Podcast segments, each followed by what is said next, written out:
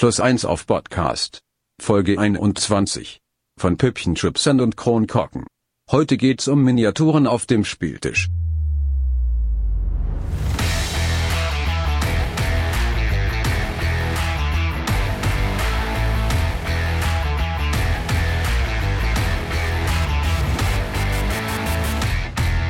Moin und herzlich willkommen bei Plus 1 auf Podcast. Bei uns geht's wie immer um Rollenspiele und auch um das Thema Horror.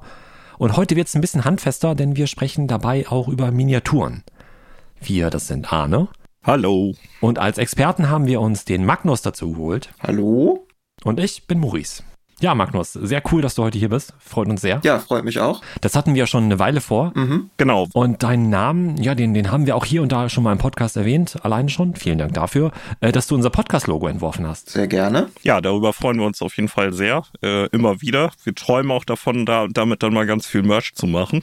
Unbedingt, ja. Und äh, ja, heute bist du aber nicht als Logo-Designer, äh, also vielleicht auch, sondern eben äh, wegen Miniaturen da. Ähm, vielleicht kannst du ja mal kurz erklären, was es damit auf sich hat. Weswegen bist du dafür denn für uns äh, ein dankbarer Experte?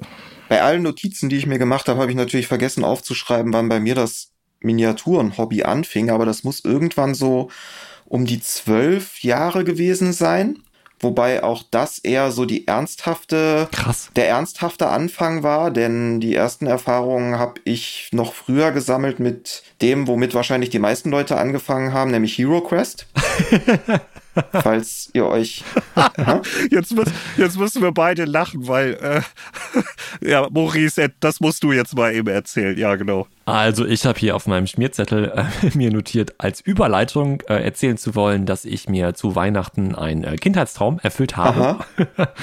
ich habe nämlich als Kind, äh, ich wollte als Kind immer so gern das Brettspiel Hero Quest haben. Ich weiß nicht, ob ihr das Ja. kennt. Äh, ich habe es aber nie bekommen und die Kumpels von mir, die hatten das irgendwie auch alle nicht. Ist egal, auf jeden Fall habe ich gesehen, dass äh, im Frühjahr 2022, wo wir das jetzt ja auch aufnehmen, eine Neuauflage erscheinen soll und habe gedacht, boah geil, die kaufe ich mir dann. Äh, hab mal geguckt, wie die so aussieht, um dann festzustellen, ja, das ist halt inhaltlich alles gleich wie das ursprüngliche Hero Quest. Ist jetzt aber vom Design her so ein bisschen auf einen neueren Stand gebracht. Mhm. Naja, aber ich will mir das ja aus, aus Nostalgie irgendwie kaufen und nicht, weil ich erwarte, dass das das beste, regeltechnisch äh, spannendste Spiel ist, das, das man so spielen kann. Ja, also aus Spieldesign-technischer Sicht, glaube ich, eine Katastrophe. Ja, das glaube ich gern. Aber wie gesagt, ich wollte es einfach nur spielen, um da irgendwie als Barbar und was weiß ich was ein paar Würfel zu werfen und ein paar Monster zu klatschen und dafür hat's gereicht. Wir haben es am Wochenende gespielt und das war, äh, das war schon ziemlich cool. Wir haben mal ein bisschen Schnaps dabei getrunken und ein bisschen Bier und dann hat es gleich noch mehr Spaß gemacht.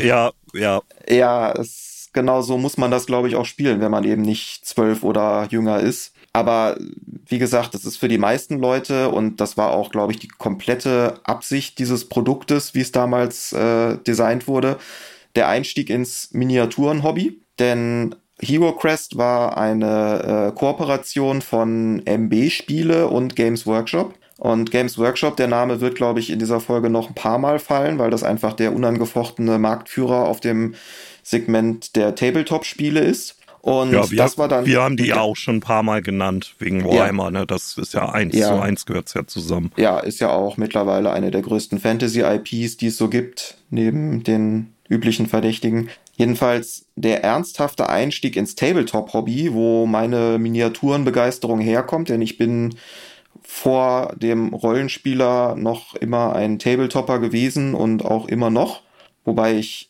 sehr wenig Tabletop spiele, sondern in erster Linie eigentlich nur sammle und bemale. Mein Einstieg in die ganze Sache war Warhammer Fantasy Battles. Damals noch die Grundbox mit den Goblins und Hochelfen. Ich glaube, es ist die dritte Edition, wenn ich mich nicht irre.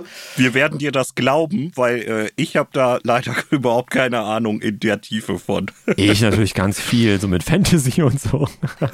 Ich habe mir letztens noch auf einer Con das Regelwerk von der Edition davor geholt. Was heißt letztens, ist jetzt auch schon eine Weile her, aber das ist total interessant zu sehen, weil äh, wie sich die, äh, die, die, die Lore auch in der Zwischenzeit verändert hat, weil das war zu, zum Beispiel zu einer Zeit, wo das Chaos, was ja mittlerweile eigentlich so das eine der wichtigsten Alleinstellungsmerkmale von Warhammer Fantasy ist, das gab's damals noch gar nicht so richtig. Okay. Aber äh, ich will jetzt nicht zu sehr ausschweifen. Jedenfalls mein, meine Miniaturenleidenschaft hat mit Warhammer Fantasy und zwar eben mit dieser Grundbox angefangen und hält auch damit bis heute vor, obwohl Warhammer Fantasy ja eigentlich schon tot ist. Also das Warhammer Fantasy Battle System wurde vor ein paar Jahren von Games Workshop eingestampft und durch Age of Sigma ersetzt, was so ein bisschen Warhammer 40k mäßiger ist von der, von der, von der Systematik her und auch vom Style kann man sagen. Ja. Weil es von so einem Regimenter-basierten äh, Massenkampfsystem zu einem etwas kleineren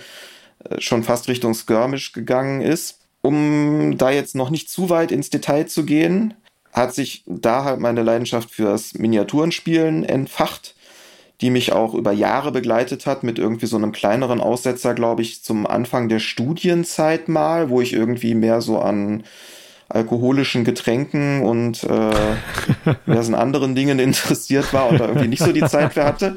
Und ich musste letztens noch dran denken, es hat zwar eigentlich überhaupt nichts mit der Sache an sich zu tun, aber an dem Tag, als äh, falls ihr euch noch erinnert, äh, der damalige Verteidigungsminister von und zu Guttenberg sein Amt niedergelegt hat, weil er über seine Doktoraffäre ja. gestolpert ist. Ja, diese ganze Plagiatsgeschichte. Genau. Das hat mich irgendwie so gefreut und mit Genugtuung erfüllt, dass ich an dem Tag dann beschlossen habe, das ewige Rumgesurfe auf Miniaturenseiten, was ich bis dahin wieder angefangen habe, mal endlich äh, in die Tat umzusetzen und zur Feier des Tages mir endlich mal wieder eine Box Tabletop-Miniaturen zu besorgen. Okay.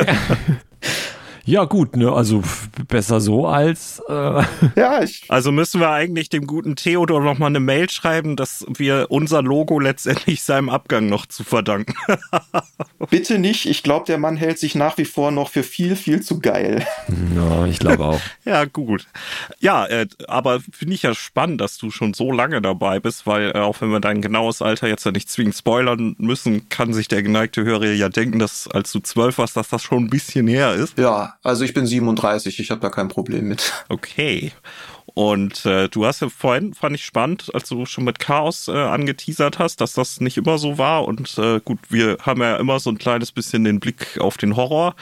Und man denkt ja vielleicht, wenn man sich auch gerade nicht so auskennt mit Warhammer und Warhammer 40.000, so, das ist mal so überzogen Grimdark und das kann ich überhaupt nicht ernst nehmen. Und ähm, da, das finde ich, ist ja auch interessant, wenn man über Horror redet, so kann man das auch völlig übertreiben. Ähm, ja. Da hast du sicher so ein bisschen, bisschen mehr, was du uns erzählen kannst. Übertrieben ähm, horrormäßig und grimdark war Warhammer schon immer. Es brauchte nur damals noch kein Chaos dazu. Ich kann mir das gar nicht anders vorstellen. Also ich selbst habe auch nur ein kleines bisschen Ahnung von dem Bereich. Ich habe hier äh, neben mir äh, drei Boxen Warhammer äh, Underworlds stehen äh, ah, wo du vorhin ja. so, so einen kleinen Skirmisher genannt hast. Das ist ja mhm. auch so eine Auskopplung, wo jeder nur so fünf bis sieben Miniaturen in so einem Team auf so einem Hexfeld äh, rumschubst und äh, man ja. sich damit bettelt. Und das finde ich lustig. Und was darüber hinausgeht, das schüchtert mich eher ein. Es ist ähm, auch im Gegensatz zu Hero Crest ein, finde ich, sehr gut designtes Spiel. Ey, nix jetzt gegen Hero Quest hier. Oha, jetzt kriege ich. Maurice, der Profi hat mir gerade bestätigt, dass ich eine gute Wahl getroffen habe, weil oh ich war völlig überfordert, als ich gedacht habe, ich will was Kleines. Also ich bin, sehr gut. Ich, ich, ich, ich will nur noch mal sagen, ich bin wenig Spieler. Ich kann eigentlich auch so, ob etwas gutes Game Design ist oder nicht, kann ich eigentlich sehr schlecht beurteilen. Ich weiß nur, dass GW auch immer noch sehr, sehr schlecht designte, also so rein vom Game Design her, äh, Spiele rausbringt. Äh, ich kann mich noch dran erinnern, wie ich, ich weiß nicht, Hattet ihr den Jens schon mal in der Sendung? Jens Ulrich? Nee, ne? Nee, hatten wir noch nicht, aber den wollte ich tatsächlich auch nochmal ansprechen. Der kann ja bestimmt auch noch ein bisschen mehr über das Thema oder rund um das Thema Spieledesign erzählen. Ja, der ist genau, der ist ja quasi, der macht das ja quasi beruflich und äh, mit dem habe ich mal die Neuauflage von Warhammer Quest gespielt, was ja auch so ein Klassiker ist, den sie letztens nochmal neu rausgebracht haben. Und als es da an einer Stelle des Spiels plötzlich hieß, ähm, um jetzt hier weiterzukommen an der Stelle, musst du die W6, die du vor dir liegen hast, irgendwie zu einem Turm aufstapeln. Was? Bitte was? Wo man dann aber von jedem Würfel auf der Oberseite eine bestimmte Augenzahl sehen muss und der Turm muss aber stehen bleiben. Mhm, klar. Das mhm. war so der Punkt, wo er gesagt hat, okay, ich bin raus, ich gehe jetzt mal, weil das, so ein Quatsch muss ich mir nicht geben. Okay. Aber Magnus, du hast eben von dieser Box ähm, Warhammer Fantasy Battles gesprochen. Ähm, ja. Hattest du das vor oder nach Hero Quest? Ich frage vor dem Hintergrund, ich fand jetzt die Figuren bei Hero Quest jetzt ja, teilweise schlicht, teilweise aber auch schon ganz schön detailliert. Ja. Bin aber erstaunt, wenn ich so bei Instagram sehe, was du da für, geil, für geilen Scheiß halt anmalst, äh, wie krass detailliert die dann halt wiederum sind. War das bei ähm, Warhammer Fantasy Battles damals schon oder waren die auch eher so ein bisschen schlichter gehalten? Also hat sich das verändert hin zu mehr Details oder ähm, waren die vielleicht auch, auch äh, früher schon so, nur halt bei Hero Quest nicht? Nein, beziehungsweise ja. Also ähm, die waren damals, also die Warhammer Grundbox, von der ich spreche, eben die mit den Goblins und den Hochelfen, würde ich sagen, war jetzt qualitativ noch nicht so weit von den alten Hero Quest Figuren entfernt. Das ist aber auch ein sehr äh, wichtiger Aspekt an dem ganzen Tabletop-Thema, dass die Qualität gerade in der Herstellung sich fulminant weiterentwickelt hat.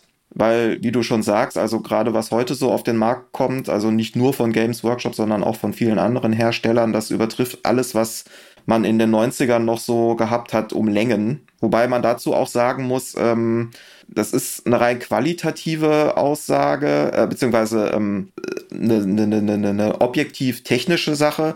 Subjektiv gesehen haben gerade die alten Hero Quest-Figuren eine sehr große und äh, sehr liebevolle Fanbase mittlerweile, gerade weil die so schlicht waren. Ich weiß nicht, ob ihr zufällig dieses YouTube-Video Why Hero Quest is so ja, great kennt. Ja, da geht der auf den das Punkt haben ein. wir, glaube ne? ich, dreimal gesehen am Wochenende, ja. Ja, also, äh, weil gerade dieses so, eine Figur muss nicht irgendwie total überladen mit Details sein und hier noch ein Schwert und da noch äh, ein Schädel haben, um irgendwie gut zu sein. Manchmal ist ein schlichteres Design auch erstens schöner anzusehen, weil das Auge es leichter erfassen kann. Ich meine, wir sprechen hier halt auch von ganz kleinen Figuren, die irgendwo auf einem Tisch rumstehen und wo man sie nicht immer hoch in die Hand nimmt und von allen Seiten drehen soll, um irgendwie deren Schönheit erfassen zu können. Und von der anderen Seite natürlich auch, weil es viel leichter zu bemalen ist. Mhm. Da geht gerade Games Workshop auch mittlerweile in eine Richtung, äh, das lieber alles auf 11 zu drehen, so wie sie es eigentlich fast immer machen, wenn es denn möglich ist. Und äh, ja, die modernen Age of Sigma-Figuren, auch was so deren Produktions- Mittel mittlerweile angeht, da kommen wir auch nachher noch drauf. Das ist einfach, also das, das, das wird einfach nur gnadenlos nach vorne gepusht, auch zu einem Level, wo es eigentlich schon absurd unrealistisch ist. Ja, also ich muss sagen, äh, auch wenn es als Anfänger, für Anfänger so ein bisschen vermarktet wird, ähm, habe ich mich mit den Minis von Warhammer Underworlds schon sehr schwer getan und tue es, weil die auch heftig detailliert sind. Ja, und die sind noch Beginner-Level. Und äh, das ist dann natürlich, gibt es, gibt es viele Anleitungen im Netz, und, aber das dann selbst zu machen, ist dann schon ein bisschen was anderes. Ja, aber mhm. ähm, genau, bevor wir dann da hingehen, wie Miniaturen heute aussehen, ähm, werfen wir vielleicht nochmal den Blick zurück. Wir selbst nennen ja auch dauernd D und D und äh, die alten Zeiten und Anfänge des Hobbys äh, in unseren Folgen. Und ähm, aber da ist die Verschränkung mit den Miniaturen ja tatsächlich so bis in die Geburtsstunden unseres Hobbys gegeben. Das weißt du wahrscheinlich noch viel besser als wir beide. Ähm, zwar ähm, haben wir so als Stichpunkt uns gedacht, Miniaturen im Rollenspiel gibt es ja eben nicht erst seit gestern. Ähm, nee. Die gab es ja, glaube ich, sogar schon bevor es das Rollenspiel als heutiges Hobby gab, oder? Ähm, streng genommen muss man wahrscheinlich sagen, dass Rollenspiel ein, eine, ein, eine Weiterentwicklung des Tabletop-Spiels ist.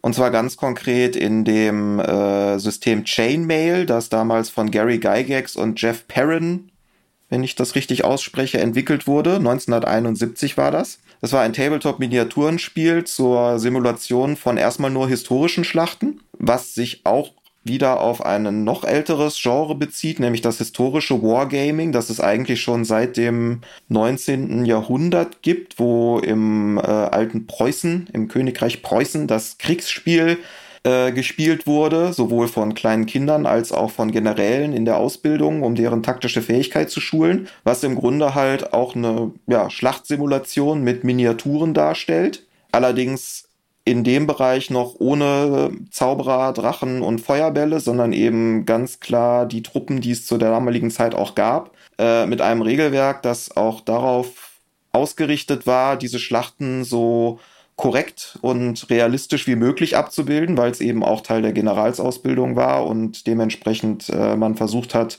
damit echten, echte Kriegsentwicklungen äh, abbilden zu können. Ja, wie gesagt, 1971 haben Gygax und Perrin dann äh, Chainmail entwickelt, das eben auch so ein Spiel in dieser Tradition war. Allerdings wurde das schon relativ bald um ein Fantasy-Supplement erweitert, weil Gygax und ich gehe mal davon aus, Perrin auch, halt große Fantasy-Fans waren, wobei lustigerweise nie so sehr Herr der Ringe, sondern eher mehr so Pulp-Fantasy, so äh, Ja, Fritz Leiber, glaube ich, eher genau, so die Richtung. Oder ne? äh, Moorcock, so die Ecke, oder auch hier Conan der Barbar, wer hat das nochmal? Ähm, Ron Howard, nee, Robert. Robert E. Howard. Robert E. Howard, genau, ja, der bekloppte Texaner. Dieses Fantasy-Supplement stellte dann in den Armeen, die man befehligen konnte, die Helden dieser Armeen viel mehr in den Vordergrund und hat die auch viel mehr mit äh, individuellen Fähigkeiten ausgestattet, denn damals waren diese Tabletop-Systeme natürlich auch alles Massenschlachtsysteme, was so in der Natur der Sache lag, wo halt das einzelne Modell selber gar nicht so mit viel Regeltiefe bedacht wurde, sondern es ging eher darum, die großen Einheiten aus vielen Modellen äh, abzubilden. Das hat sich in dem Fantasy Supplement halt dann mehr auf die Helden konzentriert, die dann individuelle Fähigkeiten hatten und sich im Laufe verschiedener Schlachten, die aufeinander gefolgt sind, auch mal weiterentwickeln konnten. Und da haben wir eben schon den Grundstein für das, was später Rollenspiel werden sollte. Also das Character Advancement, die Helden, die im Mittelpunkt stehen. Und so hat sich aus dem Chainmail-System 1971 dann die erste Edition von Dungeons and Dragons entwickelt. Das war 1974. Hast du die mal gelesen, diese Urversion? Ich habe da mal drüber geflogen. Ja, ich auch. So ein, so ein Scan habe ich irgendwo mal online gesehen genau. und war völlig fasziniert, habe die Hälfte der Sachen nicht verstanden. Es da war ich aber auch noch nicht so lange im Hobby drin, konnte ja. das, glaube ich, alles nicht so richtig bewerten. Ich glaube, es ist nach heutigen Standards auch total rudimentär und, und, und unausgewogen. Also es gibt sehr viele Sachen, die man sich da als Spieler wohl noch äh, selber zusammenreimen musste. Ja. Also man hat sehr stark gemerkt, dass da noch keine Vollprofis am Werk waren wohl. ja. Weißt du, Magnus, oder vielleicht Arne, vielleicht weißt du das auch, wie wurde denn bei diesen Konfliktsimulationsspielen vor Chainmail oder aber auch dann bei Chainmail, wie wurde dann geschaut, wer gewinnt in dem Konflikt? War das dann, wenn die jetzt irgendwie, was weiß ich, die Schlacht von Hastings irgendwie nachgespielt haben, haben die halt geguckt, wer hat die größere Armee da stehen, die größere gewinnt oder hatten die auch schon irgendeine Mechanik, sei es ein Würfel oder was auch immer, um zu gucken, welches Schwert hat getroffen, welcher, welche Flinte hat getroffen oder wie auch immer? Das ist eine sehr gute Frage. Ähm, ich glaube, Würfel, soweit ich weiß, wurden schon immer benutzt für Tabletops.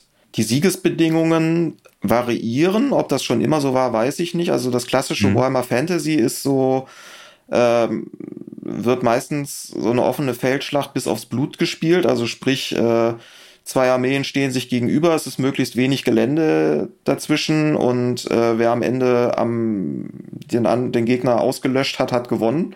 Das ändert sich oder hat sich sehr stark geändert in der letzten Zeit oder in den letzten Jahren hin Richtung so missionsorientiertem Spiel, also dass man vielleicht eher so taktische Punkte auf dem Schlachtfeld einnehmen muss oder irgendwelche Missionsziele erreichen muss und es gar nicht mehr so stark darum geht, nur den Gegner auszulöschen, weil das sich im Endeffekt oft darauf hinausbelaufen hat, dass halt die härtesten Kombinationen von magischen Gegenständen, Truppen und vor allem Charaktermodellen äh, dann einfach spielentscheidend waren und man im Grunde genommen also im Vorfeld schon mit der Armeeaufstellung sehen konnte, wer nachher gewinnen wird. Hm, okay. Also ich glaube 2 W6 war, ähm, wenn ich das richtig noch in Erinnerung habe, war äh, der, der Würfelmechanismus, der äh, gerade wenn man eben nicht jetzt 20.000 gegen 15.000 mhm. Armeen gespielt hat. Das äh, war dann so der, ja. ähm, die Mechanik. Der W20 kam nämlich, soweit ich weiß, erst später dazu. Da habe ich lustigerweise heute bei der Recherche noch in einem anderen Podcast zugehört, dass ähm, Gary Gygax wohl in einem Versand für, für, für Lehrbedarf diese komischen mehrseitigen Würfel entdeckt hat und dann auf die Idee gekommen ist, ach, die könnte ich ja mal in mein System einbauen. Ja, die, ich glaube, es gab früher sogar Blanco W20, ähm, die du selbst bemalen musstest, also selber deine Zahlen draufschreiben musstest. Ähm, es gibt nämlich noch äh, Referenzen äh, ganz, von ganz früher, also auch als es noch, äh, glaube ich, ein Chainmail-Mod war, ähm, dass man würfelt äh, 0 bis 9. Aha. Und also dass man, ja. das ist quasi nicht von 1 bis 20, das, sondern dass es zweimal von quasi 0 bis 9 eigentlich geht. Ah, also okay. ist das, ist das total mhm. spannend. Aber Magnus, wenn, wenn jetzt das Miniaturenspiel so altehrwürdig ist, kann man sich dann nicht als Fan desselben eigentlich dann bequem hinsetzen, wenn die nächste Rollenspieldiskussion ist und äh, ja, könnt ihr mal aufhören mit eurem blöden Miniaturenspiel. Wir machen das hier alles ganz freiform und ähm, Theater of the Mind. Ähm, ja, das ist. Weil das ist ja dann häufig so hingestellt, dass das die schlechtere oder weniger anspruchsvolle Form von Rollenspiel ist, wenn man den Minis benutzt. Aber das ist ja dann, wie wir gerade gehört haben, eine altehrwürdige Tradition. Äh, ja, wobei sich das halt auch schnell auseinander diffundiert hat, habe ich das Gefühl, weil ich habe in meinen Recherchen dazu jetzt lustigerweise wenige andere Systeme gefunden, die sich so stark auf die Verwendung von Miniaturen, also Rollenspielsysteme, die sich so stark auf die Verwendung von Miniaturen eingeschossen haben wie Dungeons and Dragons. Also anscheinend, sobald das Ding sich als Rollenspiel selber etabliert und emanzipiert hatte, scheinen viele Spieledesigner auf den Trip gekommen zu sein, so, wir wollen kein Miniaturenspiel mehr daraus machen, sondern es ist jetzt eben, wie du sagst, Theater of the Mind, mehr Improvisationstheater und äh, eben ein Pen-and-Paper-Spiel und kein Pen-Paper- und Miniaturenspiel. D&D in der ersten Edition war eben, wie du sagst, als, als Chainmail-Derivat quasi ähm, ziemlich stark auf Miniaturen ausgelegt. Das hat sich in der Second Edition, beziehungsweise das, was damals so als Alternative zu D&D gedacht war, nämlich Advanced Dungeons and Dragons, äh, schon davon wegentwickelt. Also die Regeln hatte ich damals auch. Das waren, glaube ich, die ersten D&D-Regeln, die ich mir zugelegt habe. Da war von Miniaturen, soweit ich weiß, nirgendwo mehr die Rede. Das hat sich dann in der Third Edition wieder ein bisschen berappelt. Also da wurden auch äh, die Kampfregeln oft mit so Floorplan-Diagrammen dargestellt. Die Fourth Edition war ja quasi komplett darauf ausgerichtet, also da wurden auch die Fähigkeiten das, der Charaktere oft. Das war ja quasi nur noch ein Brettspiel. Ne? Ich meine, man kann D&D ja. ja gerne immer mal vorwerfen, dass es im Grunde nur ein Brettspiel ist, zu dem man zwischendurch auch mal mit verstellten äh, Stimmen irgendwie sprechen würde. Ja. Aber gerade D&D 4, ich glaube, die hatten einfach so ein bisschen Sorge, als irgendwie World of Warcraft und sowas alles irgendwie den, den, den Computermarkt erobert hat, mhm. äh, den Computerspielemarkt erobert hat, ähm, dass die sich da irgendwie ein bisschen dann angleichen müssen mit den ganzen Daily Powers und was man da alles so hatte. Genau. Es wurde auch viel W&W im, äh, bei den Entwicklern gespielt. Ich mhm. habe als D&D 4 in der Mache war, ich habe diese ganzen Blogs verfolgt. Ähm, es gibt aber schon so ein D&D 4 Revival aktuell wieder. Also es wird auch schon wieder sehr viel positiver gesehen. Aber da ähm, hat man ja auch dem ganzen Konflikt äh, nein, nicht dem Konflikt, man hat ja dem ganzen Kampf so ein bisschen entgegengefiebert. Ich meine, tut man jetzt vielleicht bei D&D auch, weil man XP, XP irgendwie haben will und gefühlt in manchen Runden zumindest äh, XP nur dafür bekommt, indem man Monster schlägt. Aber zurück. Ähm, ich fand halt D&D 4, da hat man auch ja diese Handvoll Karten irgendwie da vor sich liegen gehabt und dachte, ja geil, ich will jetzt irgendwie was machen hier, mein Rogue oder was auch immer. Ich habe die sieben Fertigkeiten, diese 20 Kärtchen jetzt vor mir, was ich alles machen kann. Ich will das jetzt auf verdammt nochmal anwenden. Und die, die, äh, die, die Skills, die man sonst noch hatte, die waren ja völlig nebensächlich. Wobei Frage jetzt an dich, Magnus. Wenn ich mich richtig erinnere, gab es ja aber keine richtig große äh, Miniaturenlinie bei D&D 4. So, das gibt's ja jetzt. Also kriegt man ja, also diese bedruckten gab's ja jetzt schon seit D&D 3, glaube ich die man vorgefertigt kaufen kann. Mhm. Aber äh, so fürs, fürs äh, Tabletop-Hobby und ich mal mir meinen Ork und meinen Helden selber an, gab es da zu DMD4-Zeiten irgendwie ein nennenswertes Angebot? Ich habe das ehrlich gesagt gar nicht in Erinnerung. Ähm, also generell, es gab schon immer begleitende Miniaturenserien zu Dungeons and Dragons, ob die jetzt äh, offizielle Lizenzprodukte waren oder mehr so inoffiziell dabei liefen äh, sei mal dahingestellt. Ich meine, dass zur Zeiten der Fourth Edition gerade diese pre-painted Miniaturen, ich weiß jetzt gerade nicht von welchem Hersteller, vielleicht sogar von Wizards of the Coast selber, ein Thema waren. Also die waren, glaube ich, mal von Wizards selbst und dann letzte Zeit von WizKids und, und oder Gale Force 9 gab es auf jeden Fall auch Sachen. Ja, also Gale Force 9 ist, soweit ich weiß, der aktuelle Lizenzhalter für D&D. &D. Die bringen allerdings ganz klassische Tabletop-Miniaturen raus im Sinne von, die musst du selber zusammenbauen und bemalen. Ja. Nee, das, das hatte ich nämlich mal irgendwann gesehen. Ich habe nämlich so einen Sack voll äh, vorgedruckte Minis, weil äh, ich da früher irgendwie, als ich angefangen habe mit Rollenspielen und ich bin mit D&D &D und Pathfinder reingekommen, da hatte ich da keine Lust zu, das zu bemalen. So, ja, die, ich habe das auch gesehen, so die sehen nicht toll aus, die Drucke, aber egal. Hm. Ähm, und dann habe ich irgendwann gesehen, hey, Moment, äh, den äh, Draw oder so, den ich mir da als Mini gekauft habe, den gibt es ja auch unbedruckt zum selber bemalen. Mhm. Wie abgefahren ist das denn? Und ähm, aber auch nicht für alle und dann auch alles ein bisschen später. Also es ist schon irgendwie eine, eine Szene, wo man, wenn man da nicht drin ist, äh, ja, kann man entweder Sachen total verpassen oder muss sie einfach nach und nach erst entdecken.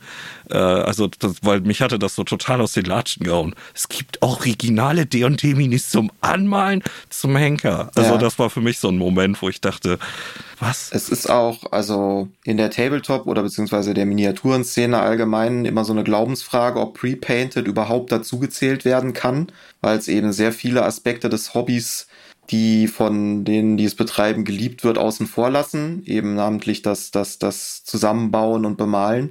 Wobei, wo du gerade von bedruckt sprichst, ich meine, es gibt, also ich glaube nicht, dass die in irgendeinem Herstellungsprozess wirklich bedruckt werden. Bemalt werden die schon nee. von Hand immer noch. Nur die Frage ist halt, ob es irgendwelche, weiß nicht, Kinder in China machen oder halt eben der Endkonsument. Genau, das wahrscheinlich ist es äh, eher ersteres, da ja. hast du recht. Aber ähm, ja, wo wir jetzt vorhin von, von D und D4 gesprochen haben, das ist ja eben auch, genau wie du sagtest, Maurice, ne, dieser Vorwurf, mhm. äh, den ich auch völlig nachvollziehen kann, so, das ist ja quasi nur noch ein Brettspiel. Magnus, äh, du, du spielst ja auch zwischendurch, soweit ich weiß, immer noch auch Rollenspiele, äh, mhm. verschiedene. Mhm. Hast du das empfinden, dass das auch immer noch so ein Vorwurf ist, ähm, wenn man sagt, hey, ich, ich möchte gerne was mit Minis spielen oder lass uns doch mal das und das und dann können wir so einen Encounter auch nochmal schön durchwürfeln. Ist das immer noch so negativ konnotiert? Also, man sagt, sobald Minis auf den Tisch kommen, äh, hat das weniger Wert, als wenn wir jetzt alle ähm, irgendwie so eine abgefahrene Fate-Runde uns nur gedanklich vorstellen. Da muss ich jetzt gleich vorwegschieben, die meisten Rollenspielrunden, die ich in den letzten Jahren gespielt habe, waren mit Maurice.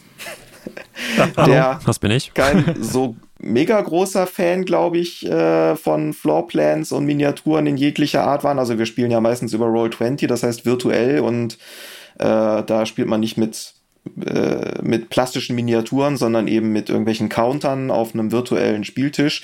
Ähm, ich war eigentlich Zeit meiner Rollenspielkarriere, auch schon vor Maurice, immer der Advokat für das Benutzen von Miniaturen oder irgendeiner Form von äh, physischer äh, Abbildung von vor allem natürlich Kampfsituationen und musste mich da sehr, sehr lange bei meinen Mitspielern mit durchsetzen und das verargumentieren weil ich eben aus dem Tabletop kam und erstmal einfach eine Riesenliebe für Miniaturen hatte schon immer und auch um die Vorteile wusste oder zumindest subjektiv für mich empfunden, die Vorteile darin, Kämpfe auch äh, als Übersicht vor sich auf dem Tisch liegen zu haben, anstatt das einfach nur zu erzählen und sich darauf zu verlassen, dass alle gleichsam wissen, wovon der Meister gerade spricht.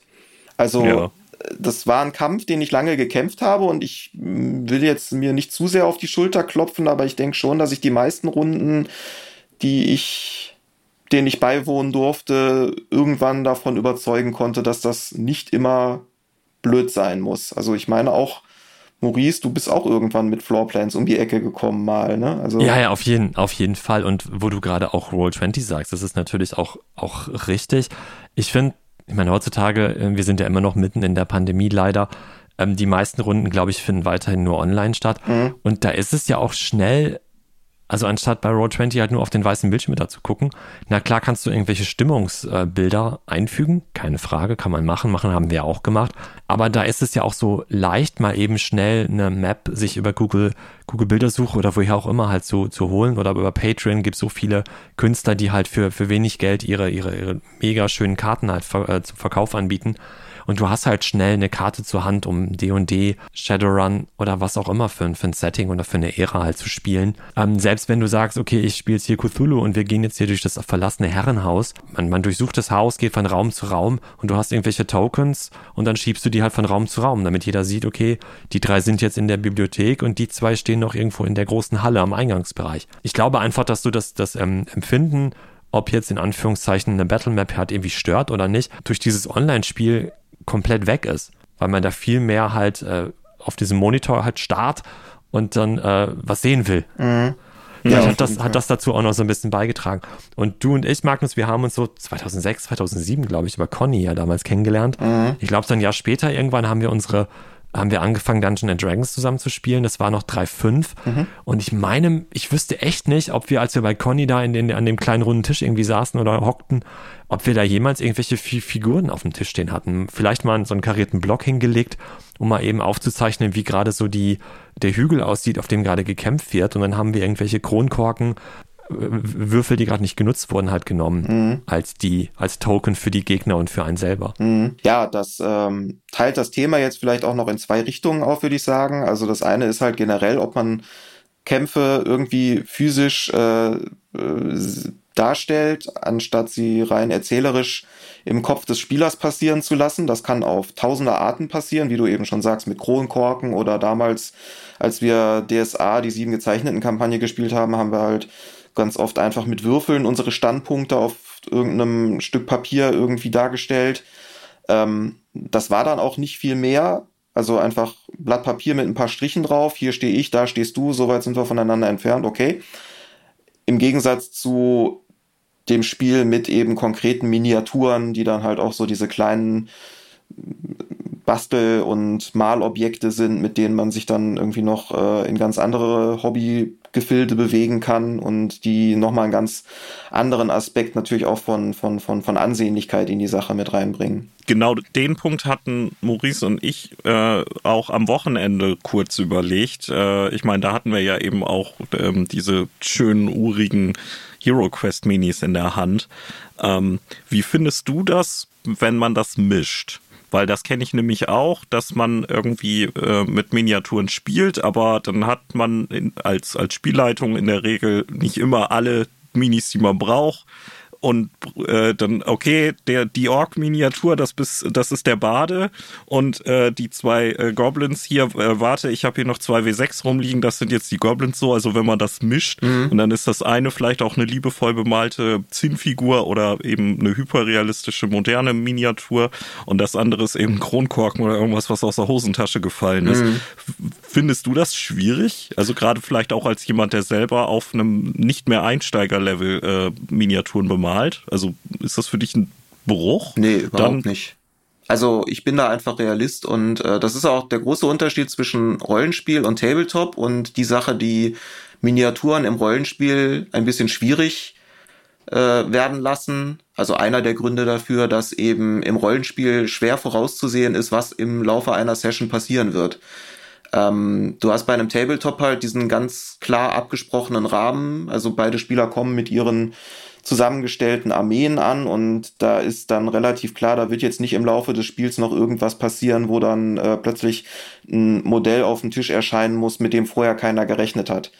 Das ist beim Tabletop ganz anders, beziehungsweise es kommt darauf an, wie man spielt, aber ähm, wenn man jetzt nicht das totale Railroading-Adventure hat, wo der Meister schon im Vorfeld ganz genau bis auf den kleinsten NSC oder das unwichtigste Monster weiß, was da alles erscheinen wird, wirst du dich an irgendeiner Stelle damit behelfen müssen, dass du eben mal schnell einen Floorplan auf ein Stück Papier kritzeln musst oder einen Gegner durch einen Kronkorken darstellen musst. Also da mache ich mir gar keine Illusionen. Das wird bei den meisten Runden nicht anders funktionieren. Okay. Und das als jemand, der eben, wie ich ja gerade einfach mal postuliert habe, das vielleicht auch auf eine etwas andere Art noch wertschätzt, wenn eine Miniatur schön bemalt ist, als ich das vielleicht tun würde.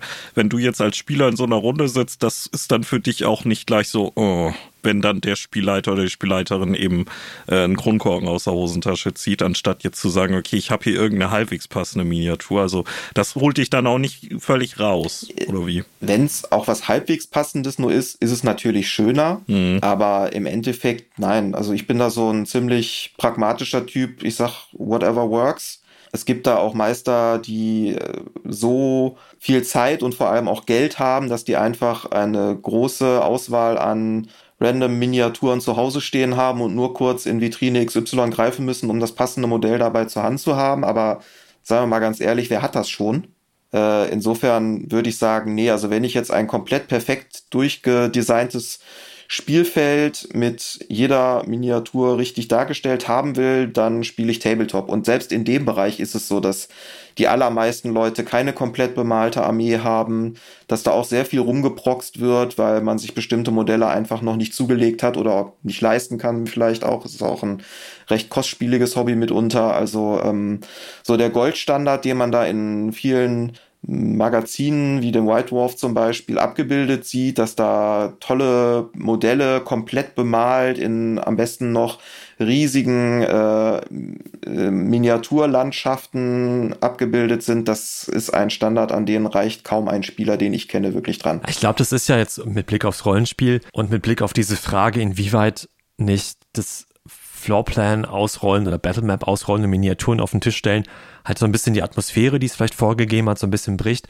Ich glaube, das geht auch in die gleiche Richtung. Man könnte die Frage ja auch stellen, nicht nur auf Miniaturen bezogen, sondern auf NSC-Porträts zum Beispiel bezogen. Mhm. Ich habe jetzt für, für unsere, für die Runde, die ich mit, mit Arne spiele, einen riesen, riesengroßen Stapel von Porträts, weil ich immer sage, äh, komm, egal welcher NSC jetzt irgendwie vorkommt, ich ziehe einfach oder ich blätter einmal kurz durch meinen Stapel von Leuten, die noch nicht vorgekommen sind, quasi durch und werf davon einfach ein Bild auf den Tisch und habe quasi immer irgendwelche Bilder griffbereit, mhm. weil nicht klar sein soll, ob das jetzt ein NSC ist, den ich jetzt gerade selber aus dem Hut zauber oder einer, der jetzt total lange vorbereitet ist. Genau. Und so haben wir immer genügend NSC. Aber das ist jetzt auch wirklich nur dadurch, dass ich da irgendwie 150 Stück oder so schon ausgedruckt habe, was eine Mordsarbeit war, von der ich jetzt natürlich aber profitiere. Aber wenn ich jetzt das nicht hätte und dann sagen würde, ja, der sieht aus wie, keine Ahnung, ähm, Sean Connery in, äh, in Jung. So, das bricht natürlich dann mit der Atmosphäre, weil dann alle so ein bisschen schmunzeln und hihihi und hahaha. Und ich glaube, so ist es mit Miniaturen halt auch irgendwo. Außer man hat, wie du sagst, so riesengroße Schätze an Miniaturen, wo du wirklich jeden Charakter, jeden, jedes Monster, alles, was irgendwie auch nur im entferntesten jemals vorkommen könnte, immer parat. Und ich glaube, das ist einfach unrealistisch. Ja, und selbst das wird es ja niemals hundertprozentig treffen. Denn also im Tabletop spielst du halt mit äh, weitestgehend mit vordefinierten Rollen. Also äh, die Einheiten, die du hast, die hat sich halt irgendein Spieldesigner vorher ausgedacht. Das ist im Tabletop ja ein bisschen anders. Da werden so Konzepte vorgegeben, aber die Detailarbeit sozusagen wird ja meistens eher den Spielern überlassen. Also wie dein Charakter zum Beispiel im Endeffekt aussieht, das äh, ist ja ganz stark auch deinem eigenen Gutdünken überlassen. Also nicht jeder Fighter sieht so aus wie der Fighter aus dem Grundregelwerk. Dementsprechend äh, können auch die meisten Miniaturen, die du dir dafür aus irgendwelchen Hersteller-Ranges besorgst, da im besten Fall nur ranreichen. Wobei es da mittlerweile auch so Workarounds gibt, äh, wie, das hatte ich mir aufgeschrieben, wie heißt die Firma? Ähm, Hero Forge, genau. Das ist ein On-Demand. Ach so, das ist dieser Editor, wo man sich selbst die Mini zusammenklicken kann, ne? Genau, das ist äh, ein, ein, ein, ein Online-Tool für den Browser, das mit einer Firma verbunden ist, wo du dir halt in so einem 3D-Programm aus einem großen, großen Werkzeugkasten an, an äh, Einzelteilen quasi ein hochindividualisiertes Modell zusammenbauen kannst. Also ich habe mich da letztens mal durchgeklickt, auch zur Recherche. Äh, das gibt da wahrscheinlich zig Milliarden Kombinationsmöglichkeiten quasi. Ähm, da kannst du deinem Charakter so abgefahren, der dann auch sein möge, schon relativ nahe kommen. Wobei im Endeffekt ähm, das dann auch nur aufs Fantasy-Genre sehr stark fixiert ist. Also wenn du jetzt für deinen World of Darkness-Charakter, der irgendwie aussehen soll wie Iggy Pop als Drag Queen, irgendwie eine Miniatur dir suchen willst, dann bist du wieder auf irgendwelche Ausweichmöglichkeiten angewiesen. Also die Miniatur, die perfekt deinen Charakter darstellt, wird es im Zweifelsfall nur geben, wenn dein Charakter nach irgendeinem Archetypen designt ist. Oder man, man macht den sich selbst oder die. Das habe ich dann auch, als ich zum ersten Mal so ein bisschen im Miniaturenbereich und dann jetzt, als das mit Warhammer Underworlds nochmal so einen kleinen Schub gab, äh, reingeguckt habe, mhm. habe ich dann gesehen, okay, es gibt auch Leute, die nehmen irgendeine Mini, die halbwegs passt und sagen, keine Ahnung, die Rüstung sieht aber anders aus, das feile ich jetzt ab. Ja. Und dann gibt's ja diese tolle Modelliermasse Green Stuff Mhm. und dann gehe ich selber zu Werk, was ja vielleicht nochmal ein äh, Bastel-Skillset ist, was nochmal eine ga- ganz andere Richtung ist. Also Mhm. wer gut Minis bemalen kann, kann sie ja vielleicht nicht zwingend auch selbst modellieren. Aber da war ich schon höchst beeindruckt und dachte, wow, da ist ja alles möglich dann, wenn man das kann. Ja, Also ja ich habe auch für meinen DSA-Charakter damals, meinen sieben gezeichneten Zwerg, den habe ich mir irgendwann komplett aus Green Stuff selber modelliert. Aber das war halt auch zu einer Zeit, wo ich da noch äh, Zeit und Muße für hatte. okay. Ja, das ist, denke ich mal, echt, echt, echt aufwendig dann. Ja, vor allem, Aber auch- vor allem dafür, dass das eigentlich der totale 0815-Zwerg war, den ich mir auch aus jeder beliebigen Range irgendwie noch hätte kaufen können, aber egal. Ja, aber ich meine, gut, ne, vielleicht ähm, ist das ja dann aber eine Möglichkeit, wenn man das selber entweder kann oder experimentierfreudig ist oder jemanden kennt, der es für einen machen könnte. Und dann sagt, ich brauche jetzt keine Ahnung, einen Zwergencharakter, ähm, oh Gott, der äh, chinesisch äh, oder asiatisch aussehende Rüstungen trägt. Sowas gibt's ja wahrscheinlich nicht zwingend beim Laden um die Ecke äh, dann im Regal. Das vielleicht nicht, allerdings, wenn man ein bisschen Zeit investiert, mal online zu recherchieren, ist es mittlerweile so, dass mit den Möglichkeiten, die so das 3D-Modeling und in Verbindung damit auch das äh, 3D-Drucken einem bietet, man eigentlich für fast alles zumindest in eine ungefähre Richtung einen Hersteller finden wird, der sowas, äh, der sowas in der Range hat. Ja. Natürlich mit stark variierender Qualität dann auch, weil es gibt mittlerweile unglaublich viele Kleinsthersteller, also irgendwelche Garagenfirmen, die das so auf den Markt schmeißen. Aber ähm, wenn man sich mal auf dem äh, Tabletop-Blog brückenkopfonline.de umschaut, die bringen regelmäßig News dazu, was auf dem Markt so alles neu veröffentlicht wird und die bringen auch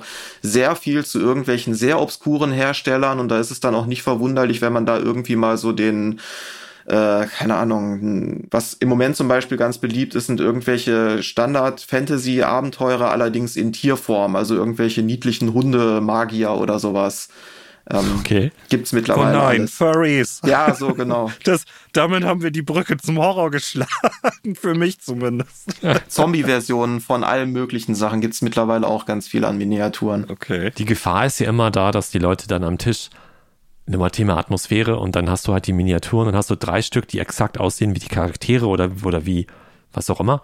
Und dann legst du dazu halt den einen Kronkorken oder irgendeine Figur, die halt ganz anders ist. Dann sagst du irgendwie, ja, der NSC ist eigentlich ein Lizard, aber ich habe jetzt nur einen Elf. Jetzt stellt euch vor, der Elf ist der Lizard. Und ich kenne, oder alle Runden, mit denen ich bis jetzt gespielt habe, da sind ganz viele dabei. Ich allen voran höchstwahrscheinlich auch, der dann immer sagen würde, ich greife den Elf an, obwohl das ja der Lizard ist irgendwie. Und wir hatten das jetzt, als wir Hero Quest gespielt haben, da gab es in der, in der Herausforderung, die wir da hatten, mussten wir irgendwie Sir Ragnar befreien.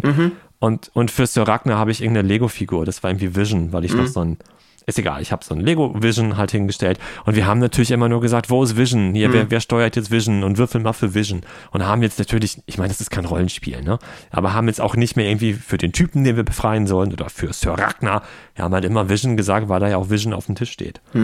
Aber ich glaube, das muss man dann vielleicht einfach akzeptieren oder sich als Runde für dich zusammenreißen und dann sagen, hier, okay, der W6 jetzt mit der Ziffer 3 oben, das ist der eine 11 und der W6 mit der Ziffer 2 oben, das ist jetzt der Org. Ja, es ist also ähm, immer eine Frage auch der Kooperation aller Spieler, würde ich sagen. Und das wäre auch so, wenn Ja. wir zu der Diskussion kommen, äh, inwieweit Miniaturen das äh, Feeling zerstören, was man in einer Runde aufbauen will, wäre so das Argument, was ich da bringen würde, immer, es ist sowieso, Rollenspiel läuft immer auf der Prämisse, dass alle mitmachen müssen. Und wenn jetzt an, einer, an, einem, an einem Spieltisch, wo Call of Cthulhu gespielt wird, alle Leute irgendwie geckig drauf sind und die ganze Sache nicht ernst nehmen und keinen Bock darauf haben, Horror zu empfinden oder sich zu gruseln, dann äh, wird durch das System selber der Horror auch nicht aufkommen. Und genauso wenig wird halt, wenn du Miniaturen proxen musst und irgendwie sagst, ja, der W6 da drüben, das ist jetzt halt irgendwie mein Erzmagier, dann muss halt die Suspension of Disbelief aller Mitspieler da mit reinwirken, dass das dann auch wirklich der Magier ist und sonst ist es halt am Ende, ja, ich greife halt den W6 da hinten an. Hö, hö, hö. Ja, nee, ich gebe ich, dir- gebe ich dir vollkommen recht, ja. Vielleicht ist es jetzt sogar ein Vorteil, wenn du nur W6 hinlegst. Also wenn alle mitspielen und sagen, alles klar, mir ist jetzt klar, der eine, die, die äh, mit der Augenzahl 1 ist der Ork und der andere ist halt der Hexer. Aber es hat ja sogar den Vorteil, dass die dann voneinander gut unterscheidbar sind, weil die einfach andere Ziffern oben liegen haben. Ja, und vor allem. Wenn, anstelle, wenn du jetzt halt irgendwie fünf, fünf Orks hinstellst, die einfach von der Miniatur her alle gleich aussehen. Ja, und vor allem, wenn es dann zu abstrakt ist, oder nicht zu abstrakt, sondern eben, wenn es gerade so abstrakt ist, dass man überhaupt keine Idee mehr davon hat, was das eigentlich darstellen soll, macht es die Sache vielleicht sogar einfacher. Also wenn die Figur noch irgendwas vage Humanoides darstellt, aber eben nicht genau das, was es sein soll, dann ist es vielleicht schwieriger davon wegzuassoziieren, als wenn du halt einfach eben den besagten Kronkorken nimmst, ne? Ich finde es auch besser, wenn wir jetzt wieder beim Thema Horror sind und wir haben halt irgendein, irgendein Wesen jetzt, was einfach so unbeschreiblich ist. Oder, oder ein Wesen, was einfach so unbeschreibbar ist und so schrecklich. Und dann stellst du halt so ein, so eine, so ein Miniatur-Cthulhu auf den Tisch. Mhm dann, dann ist es nicht mehr schrecklich. Dann, dann wissen auch alle, wie der aussieht. Ja. Wir haben in unserer Alien-Folge immer gesagt, wie cool das eigentlich ist bei dem Film, bei dem ersten Alien-Film, wie wenig halt das Alien einfach komplett zu sehen ist, weil mhm. man sich einfach im Kopf halt dann was viel Schlimmeres vorstellt, als das, was die halt tricktechnisch zu der Zeit überhaupt zeigen konnten. Ja. Und so ist natürlich für einen selber auch so ein bisschen mehr der Horror im Kopf halt dann irgendwie gewesen. Und ich glaube, so hast du auch mehr Atmosphäre am Tisch, wenn du dir die Sachen halt mehr jetzt zumindest für den Punkt Horror halt mir irgendwie selber vorstellen muss. Ich glaube, Cthulhu treibt die ganze Problematik, die Miniaturenverwendung im Rollenspiel hat, so total auf die Spitze, weil es eben ein Spiel ist, wo es um das Unaussprechliche und um das Unvorstellbare geht. Mhm. Mehr als, glaube ich, in fast jedem anderen System, auch in jedem anderen Horrorsystem. Und da fangen die Probleme dann ja auch gar nicht erst bei den Miniaturen an. Also ich erinnere mich an die alten Cthulhu-Regelwerke, wo dann in der Monster-Sektion irgendwelche Illustrationen dieser Wesen gezeigt wurden, die eher unfreiwillig komisch waren. Weil wenn man ja. sich so ein äh, so diese, diese, diese, diese alten Wesen oder die Fungi vom Jugot, so wie Lovecraft die beschrieben hat, einfach nur mal so bildlich vorstellt, so als Phantomzeichnung von dem, was Lovecraft einem da irgendwie erzählt, dann sieht das in erster Linie albern aus erstmal. Ja.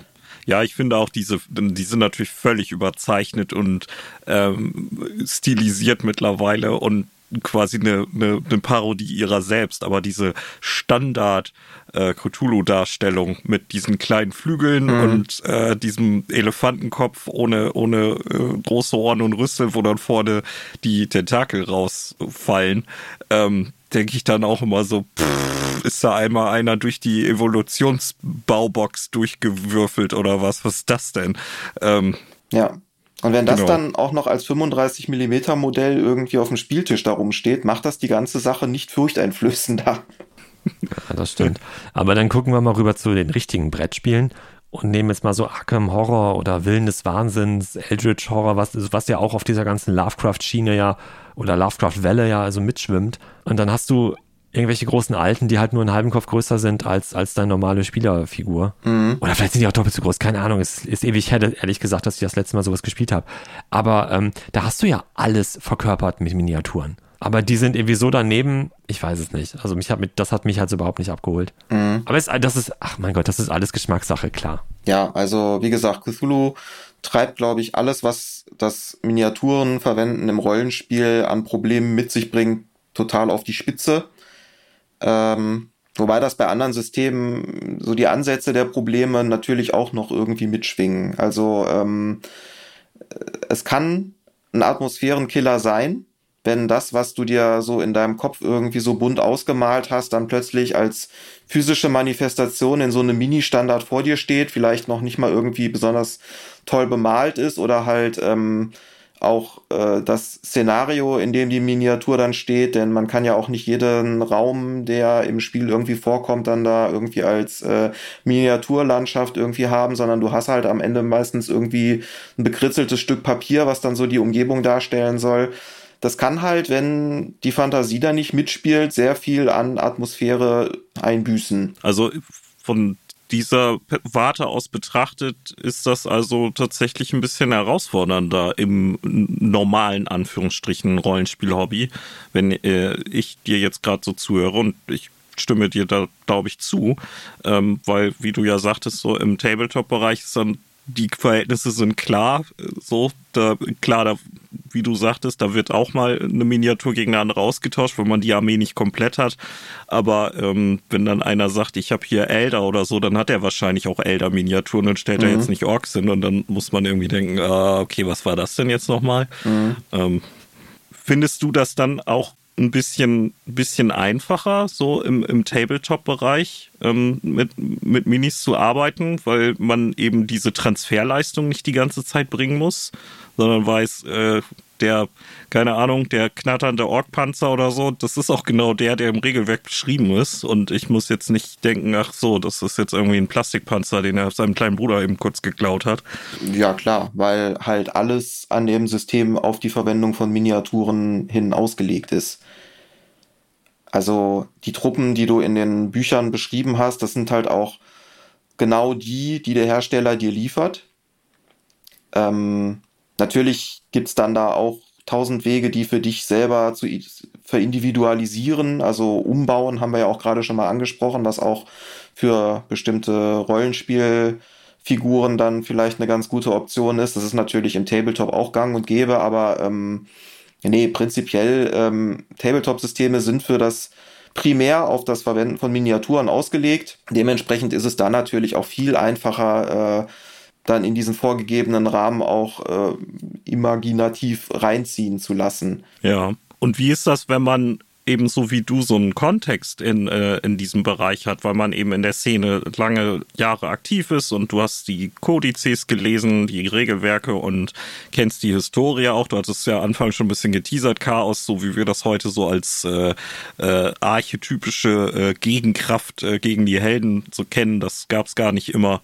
Ähm, und da muss ich an den äh, Chaos Nee, was war das für ein Chaoskrieger? Den gab es doch auch in, in Hero Quest, ne? Mhm. Die, die Mini hatte ich nämlich in der Hand und mhm. fand die spannend.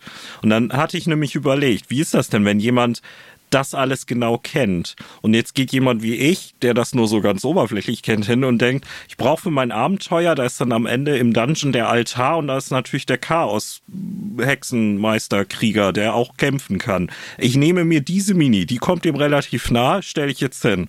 Und gut, du hattest vorhin gesagt, dich, dich ficht das jetzt nicht so an, weil du sagst, das ist okay, da kann man auch mal einen Kronkorken hinlegen. Aber wenn da jetzt dann diese Chaoskrieger-Mini steht, wo du genau weißt, oh, das ist vierte Edition und der hat als Commander die und die Fähigkeiten. Allerdings habe ich mir den jetzt als jemand vorgestellt, der mit schwarzen Feuerbällen nach dir wirft. Mhm. Ähm, ist das irgendwie schwierig oder fällt das auch so unter, nö, das ist okay, das ist jetzt eine Mini in einem anderen Kontext? Ich finde, das ist ein ähnliches Problem, wie äh, wenn man sich die Verfilmung von einem Roman anguckt dieses Bild, was du beim Lesen hattest, wird plötzlich ja so ein bisschen umgeschmissen von dem, was dir da auf der Leinwand präsentiert wird, was sich irgendein äh, Filmmensch, ein, ein, ein, ein, ein Designer dazu ausgedacht hat. Und es gibt ja viele Leute, die dann sagen, okay, ab dem Moment ist das Buch für mich tot gewesen. Also gerade bei Herr der Ringe zum Beispiel, dass auch Leute gesagt haben, sie verweigern sich diesen Film, sie wollen die sich gar nicht ansehen, weil sie sich ihre Fantasie äh, und die Welt, die sie sich da in ihrem Kopf so aufgebaut haben, bewahren wollen und die würde dadurch, allein dass sie diese Bilder zu sehen bekommen, irgendwie zunichte gemacht werden. Ähm, mhm. Bin ich jetzt persönlich nicht so drauf. Also ich kann im Nachhinein nicht sagen, ob meine Vorstellung vom Herrn der Ringe, wie ich es gelesen habe, äh, durch die Filme jetzt komplett ausgelöscht wurde. Sie wurde bestimmt zu einem guten Stück beeinflusst auch, aber ähm, ich glaube, ich weiß immer noch, wie ich mir Aragorn vorgestellt habe, bevor ich Viggo Mortensen in seinem Kostüm gesehen habe.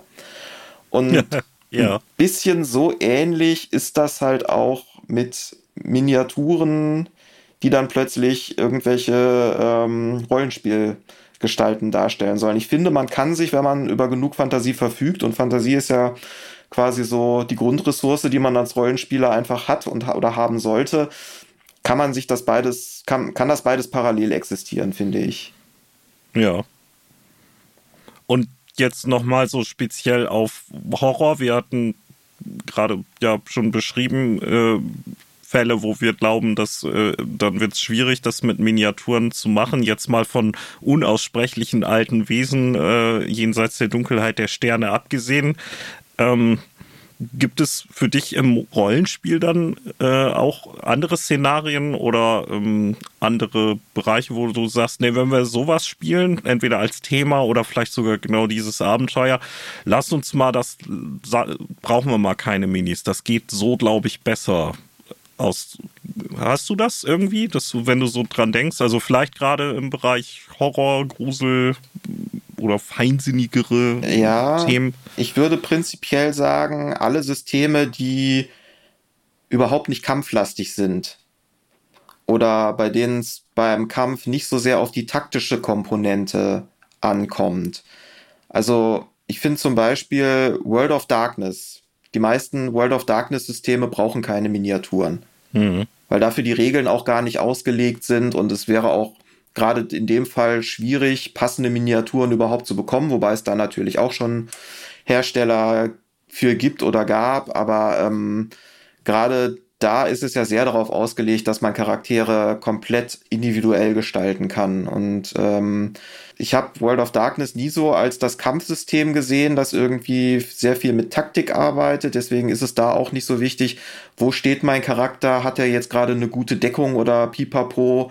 Insofern, ich habe noch nie World of Darkness, glaube ich, mit Miniaturen gespielt und ich habe es auch noch nie vermisst.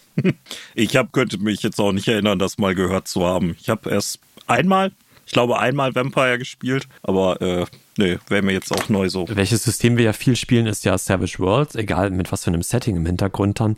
Aber da hat man ja auch viele Regeln und vor allen Dingen viele Vor- oder Nachteile und äh, Sonderfertigkeiten, die halt irgendwie auf Kon Konflikt gemünzt sind, zum, oder zumindest darauf, dass du weißt, wer wo steht, wie viele Felder, mhm man voneinander entfernt ist und, und was für ein Radius irgendwas hat und so weiter. Ich glaube, solche Spiele kann man bestimmt nur ganz, ganz, ganz schwer dann ohne Miniaturen spielen. Natürlich könntest du jetzt sagen, alles klar, der, was weiß ich, der, der, der, der, der Blast Radius von irgendeinem, irgendeinem, irgendeinem Feuerzauber ist jetzt irgendwie, ich sage irgendeine Zahl, weiß ich nicht, drei Felder, 15 Feet, keine Ahnung, kannst du natürlich auch im Erzählen halt sagen, so, der, der wirft seinen Feuerball in die Mitte des Raumes und bis da hinten, bis zu dem Schrank, aber ihr seid ein Glück hier noch auf dem Flur, ihr kriegt es nicht ab. Du kannst es natürlich regeln, aber das ist halt schon, ja, so, es gibt einfach so viele Effekte, nenne ich es jetzt einfach mal in dem Spiel, da bist du, glaube ich, den halben Abend dann nur am Erzählen und dann ist es vielleicht doch wirklich einfach zu sagen, so, und den Kampf machen wir jetzt irgendwie mit einem Bodenplan. Aber das gilt für D&D ja sogar noch mehr, selbst für die Version, also vielleicht sogar besonders für die Version, wo Magnus auch sagt, er könne sich gar nicht erinnern, dass da von Minis die Rede war. Weil in D&D ist ja immer jeder Zauber mit Reichweite und Länge und Breite und dann teilweise auch so, der Level 3 Zauber unterscheidet sich in der Reichweite dann um 10 Fuß von der Level 4 Version und dann komme ich auch häufig an den Punkt, wo ich denke, boah, kriege ich das irgendwie gerade noch so, dass das dann auch allen gegenüber fair ist? Äh, einfach so mental oder sollten wir jetzt doch mal irgendwie ähm, ein, Raster malen? Ja. Also und es gibt wahrscheinlich hunderttausend andere Systeme, wo das ähnlich ist. Ne? Also vielleicht ist das auch einfach so ein vererbtes Merkmal von, vom Ur-D&D, was uns bis heute begleitet. Total, ja. Weiß ich nicht.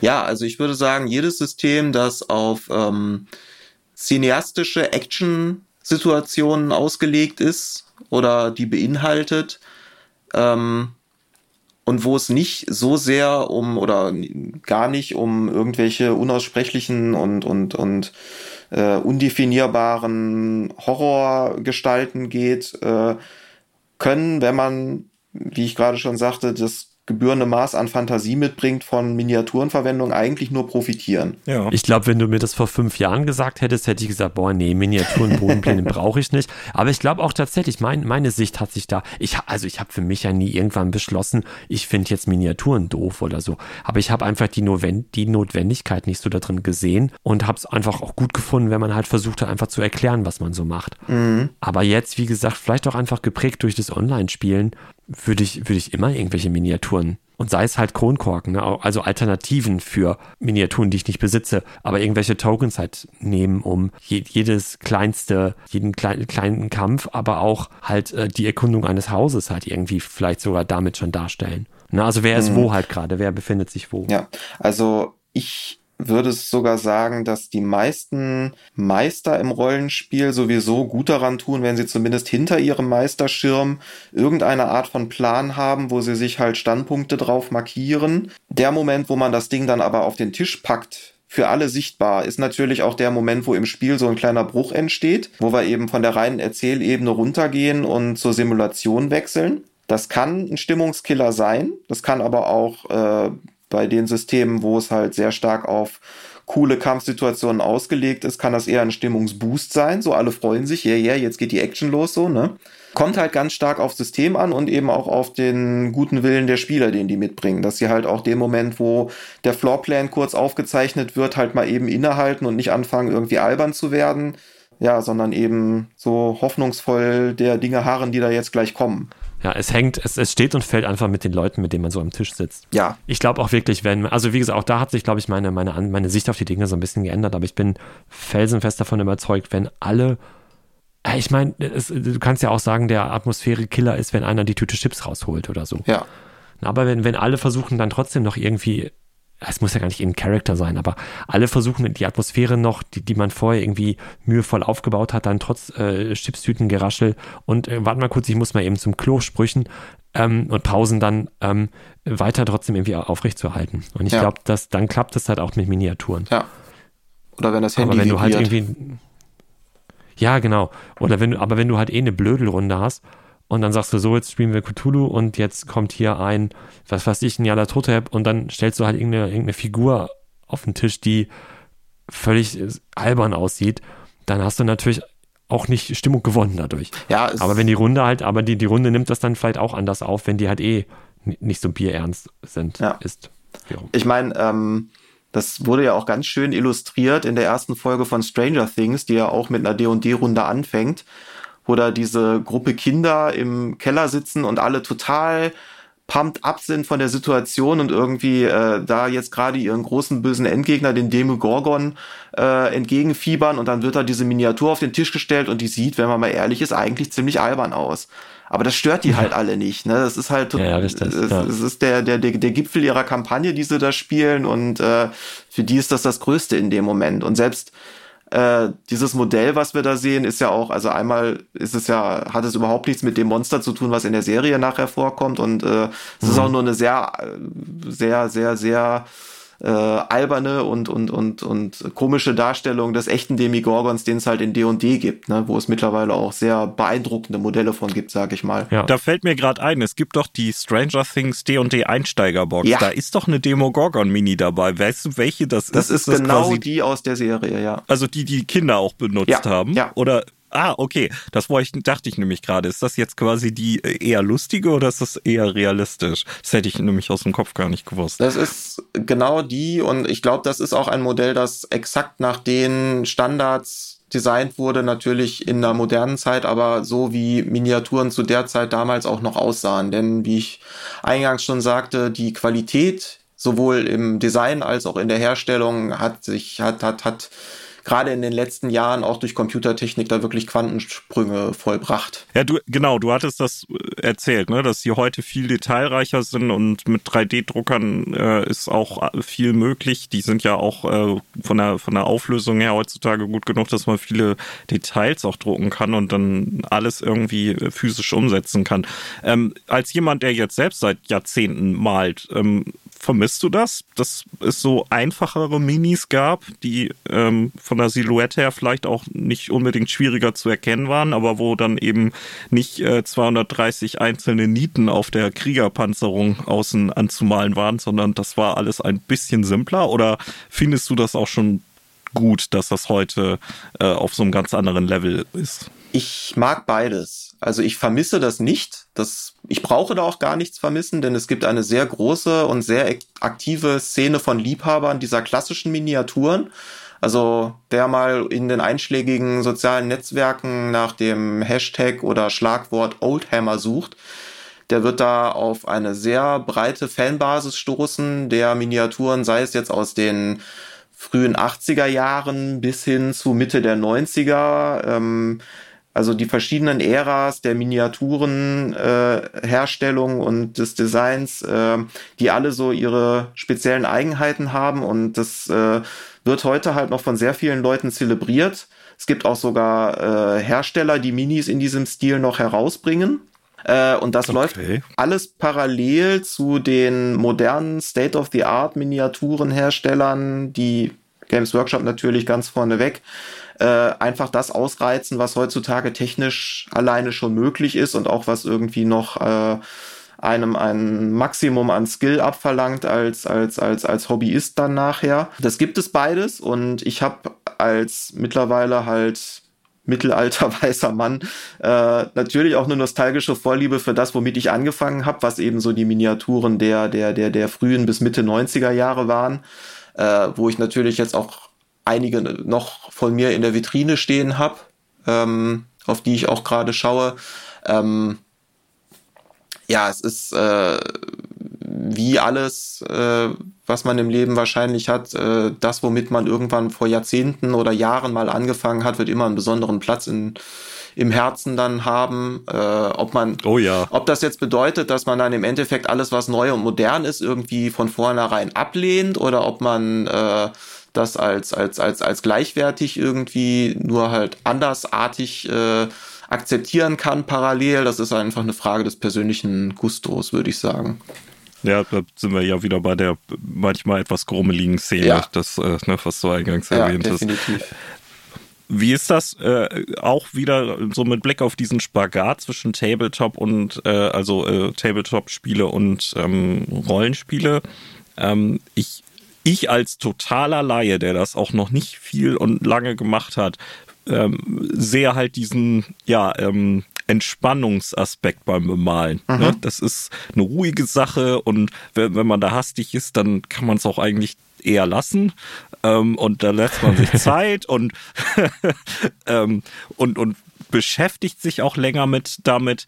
Ähm, glaubst du, dass das jemandem helfen könnte, der sagt, kein, ähm, ich, ich möchte Miniaturen im Rollenspiel benutzen und ähm, dann, ich habe hier, wir machen eine Kampagne und ich habe hier meine Kultisten und den Oberbösewicht schon da und ich werde die alle selbst bemalen. Glaubst du, dass das auch helfen kann, so ein bisschen reinzukommen und sich vorzustellen, was könnten die so drauf haben oder was für Motivationen haben die? Oder würdest du sagen, das ist auf jeden Fall, läuft getrennt voneinander? Äh äh, nee, definitiv. Das ist ein guter Punkt, den du da ansprichst. Je länger du dich mit einem einzelnen Modell auseinandersetzt, desto mehr Zeit hast du natürlich auch dabei, so deine Gedanken kreisen oder deinen gedankenfreien Lauf zu lassen. Das kann entweder in eine ganz andere Richtung gehen, Stichwort Entspannung, wenn man dabei jetzt irgendwie einen Podcast hört oder was auch immer, dass man äh, da äh, in ganz andere Richtung abschweift oder man überlegt sich halt, was hat das Modell, das ich da jetzt gerade bemale, eigentlich für eine Hintergrundgeschichte? Was hat der Typ schon alles erlebt und wie beeinflusst das auch vielleicht sogar die Art, wie ich den jetzt nachher anmale?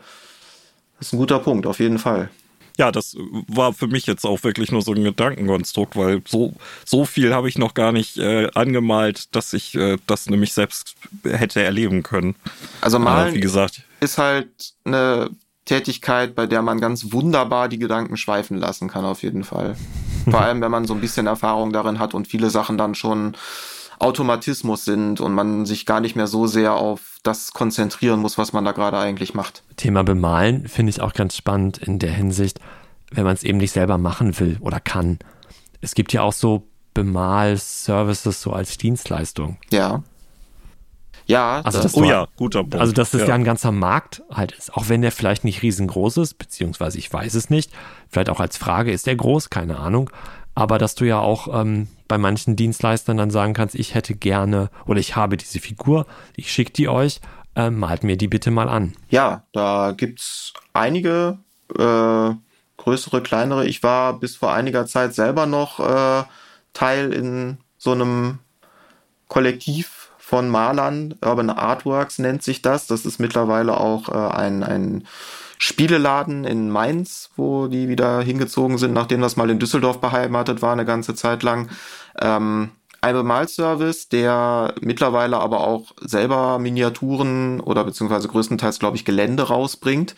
Und ja, das sind Dienstleister, bei denen man Miniaturen in Auftrag geben kann, die man entweder selber gekauft hat oder man beauftragt das Studio, die für einen zu besorgen und dann nach einem vorgegebenen Stil oder auch einem vorgegebenen Standard anzumalen, wobei der Standard natürlich ganz stark auch den, den, auf den Kostenfaktor sich auswirkt, weil äh, du kannst Miniaturen halt so im gängigen Tabletop-Standard, sagt man dazu, also so das Minimum, damit ein Modell irgendwie nicht total zum Kotzen aussieht, ähm, bestellen oder schon so im, im, im, im hochkarätigen Vitrinenstandard, was natürlich dann entsprechend sich auf den Preis niederschlägt ja, für Leuten, denen da so sämtliches Talent will ich gar nicht mal sagen, weil es ist sehr stark eine Übungssache eigentlich, aber den Leuten, denen da vielleicht die Geduld abgeht, äh, da selber Zeit zu investieren, die können mit der nötigen Kohle halt sich auch eine schöne Sammlung an bemalten Miniaturen leisten. Was muss man also investieren, wenn ich jetzt sagen würde, komm hier, mach mir mal meine äh, Hero Quest Figuren, äh, mal mir die mal schön an. Boah, äh, vielleicht nicht alle jetzt, sagen wir was, was ich nur, nur keine Ahnung, eine, also nur die, Helden. nur die Helden. Nur die, Hel das nur die Helden. Das, nur die vier Helden. Das sind genau. doch sechs Stück, glaube ich, ne? Nee, vier sogar nur.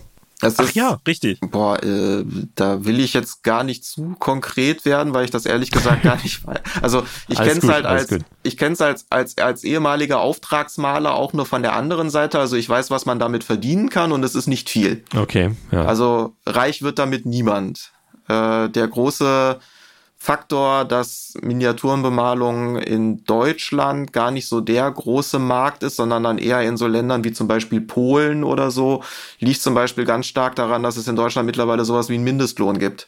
Also es ist okay, nicht ja. so, dass man da irgendwie als Künstler äh, seine Preise frei bestimmen kann, sondern du bist da ganz klar Handwerker und äh, für ein Segment, was jetzt niemand wirklich zum Überleben braucht. Also du bist nicht der Fliesenleger, ohne den da jetzt irgendwie der Boden nicht äh, bepflastert wird, sondern du machst halt irgendwas, was so ja für für für, für Hobbyisten irgendwie noch mal so das Tüpfelchen auf dem i darstellt und ähm, da, da, da, da, da sind die wenigsten Leute jetzt bereit, irgendwie da so ein kleines Vermögen drin zu investieren.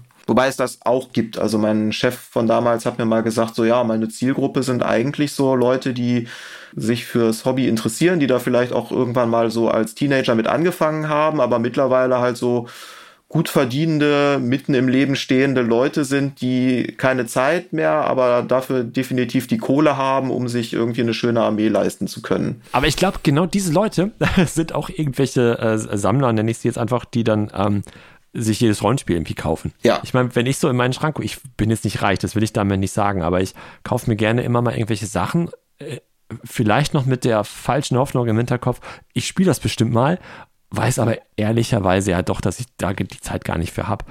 Aber man kauft sich halt manche Sachen dann doch, weil man die vielleicht schön findet und auch mal reingucken will. Und dann stehen die halt im Schrank oder im Regal und man spielt sie halt eh nicht. Also man ist irgendwie. Mhm.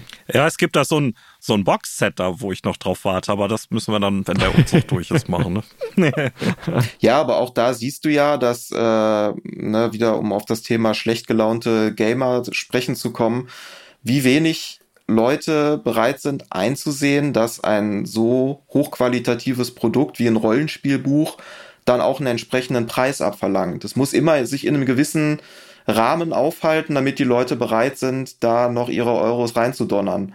Und selbst wenn das eventuell nicht mal mehr den Aufwand rechtfertigt, den das Ganze irgendwie braucht, um hergestellt zu werden, ist es egal. Der, der, der, der, der Markt bestimmt das dann einfach. Ne? Ja, wobei die Rollenspielszene an sich ja noch ein Problem damit hat, dass, äh, dass äh, viele Designer das quasi für, für einen Hungerlohn oder im, letztendlich als Hobby machen. Ja. Und wenn es darum ging, dass alle Leute, die involviert sind, mal vernünftig bezahlt werden, ja, ich glaube, dann, ähm, dann würden die ähm, dann würden die Warhammer 40.000 Fans dann nämlich sagen, seht ihr, so ist das, wenn mhm. man Geld auf den Tisch legen muss. Ja, das ist also auch Preisdiskussionen sind natürlich im Tabletop eine, ein, ein, ein, ein, ein Dauerbrenner, auch was so die, die einschlägigen Foren angeht oder überhaupt so äh, Fandiskussionen und ähm, auch da ein, ein, ein ewig währender Kampf zwischen dem, was Leute bereit sind auf den Tisch zu legen und das, was eigentlich benötigt würde, um den Leuten, die daraus ihr, ihr, ihren, ihren Broterwerb machen, auch wirklich äh, ja irgendwo gerecht zu werden, sag ich mal. Weil ich habe das auch schon miterlebt. Also ich habe mal eine Zeit lang im Düsseldorfer Games Workshop Laden gearbeitet. Da wirst du auch nicht reich bei, sag ich mal. Ne? Also das, was Games Workshop gerade immer nachgesagt wird, dass die so die großen Moneymaker sind, weil deren Modelle halt auch schon in der Preisrange meistens das obere Ende belegen. Ähm, da wird sich dann von manchen Leuten ganz gerne eingebildet, dass dann da am, am, oberen Ende der Company irgendwelche Leute stehen, die sich da wirklich eine goldene Nase mit verdienen. Und ich glaube das ehrlich gesagt nicht. Also ich denke mal, die meisten Leute, äh, die da so in Nottingham sitzen, also wirklich am, am, am, im, im Zentrum der ganzen Sache und da vielleicht wirklich so im Game Design irgendwie auch beteiligt sind, äh, die werden wahrscheinlich so ein für ihre Verhältnisse mittleres Auskommen haben. Also ich habe noch nie gesehen, dass die Tabletop-Szene irgendwelche Millionäre hervorgebracht hätte. Von denen wir wissen. Aber gut, wahrscheinlich, wahrscheinlich wahrscheinlich hast, wahrscheinlich hast du recht. Wobei ich letztens äh, zumindest äh, gesehen habe, dass einer der Gründer von Games Workshop, nämlich Ian Livingston, mittlerweile zum Sir ernannt wurde.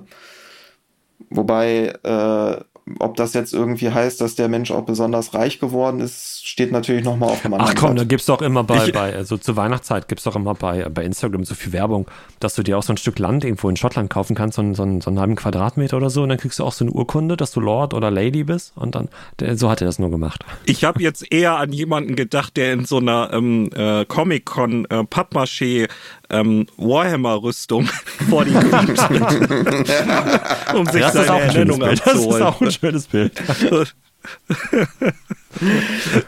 das, das, das, da würde ich Geld bezahlen, um das zu sehen, glaube ich.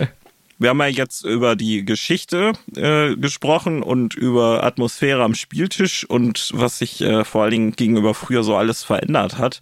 Magnus, was würdest du denn sagen? Der Einstieg ins Hobby, ist der heute äh, einfacher als früher? Oder und, und wenn ja, wie kann das denn gut gelingen? Weil, wenn ich dir so zugehört habe, so 3D-Drucker und, und äh, ganz viele Companies am Markt, die alle möglichen Segmente bedienen, also das klingt ja schon so, als wenn das nicht nur schäbig ist, jetzt gerade äh, Tabletop- oder Miniaturenliebhaber werden zu wollen. Nee, definitiv nicht. Ich würde sogar sagen, es war wahrscheinlich noch nie so einfach, ins Hobby einzusteigen wie jetzt gerade.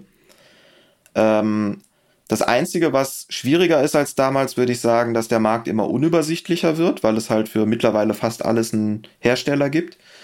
Aber das ist ja im Rollenspielbereich auch so.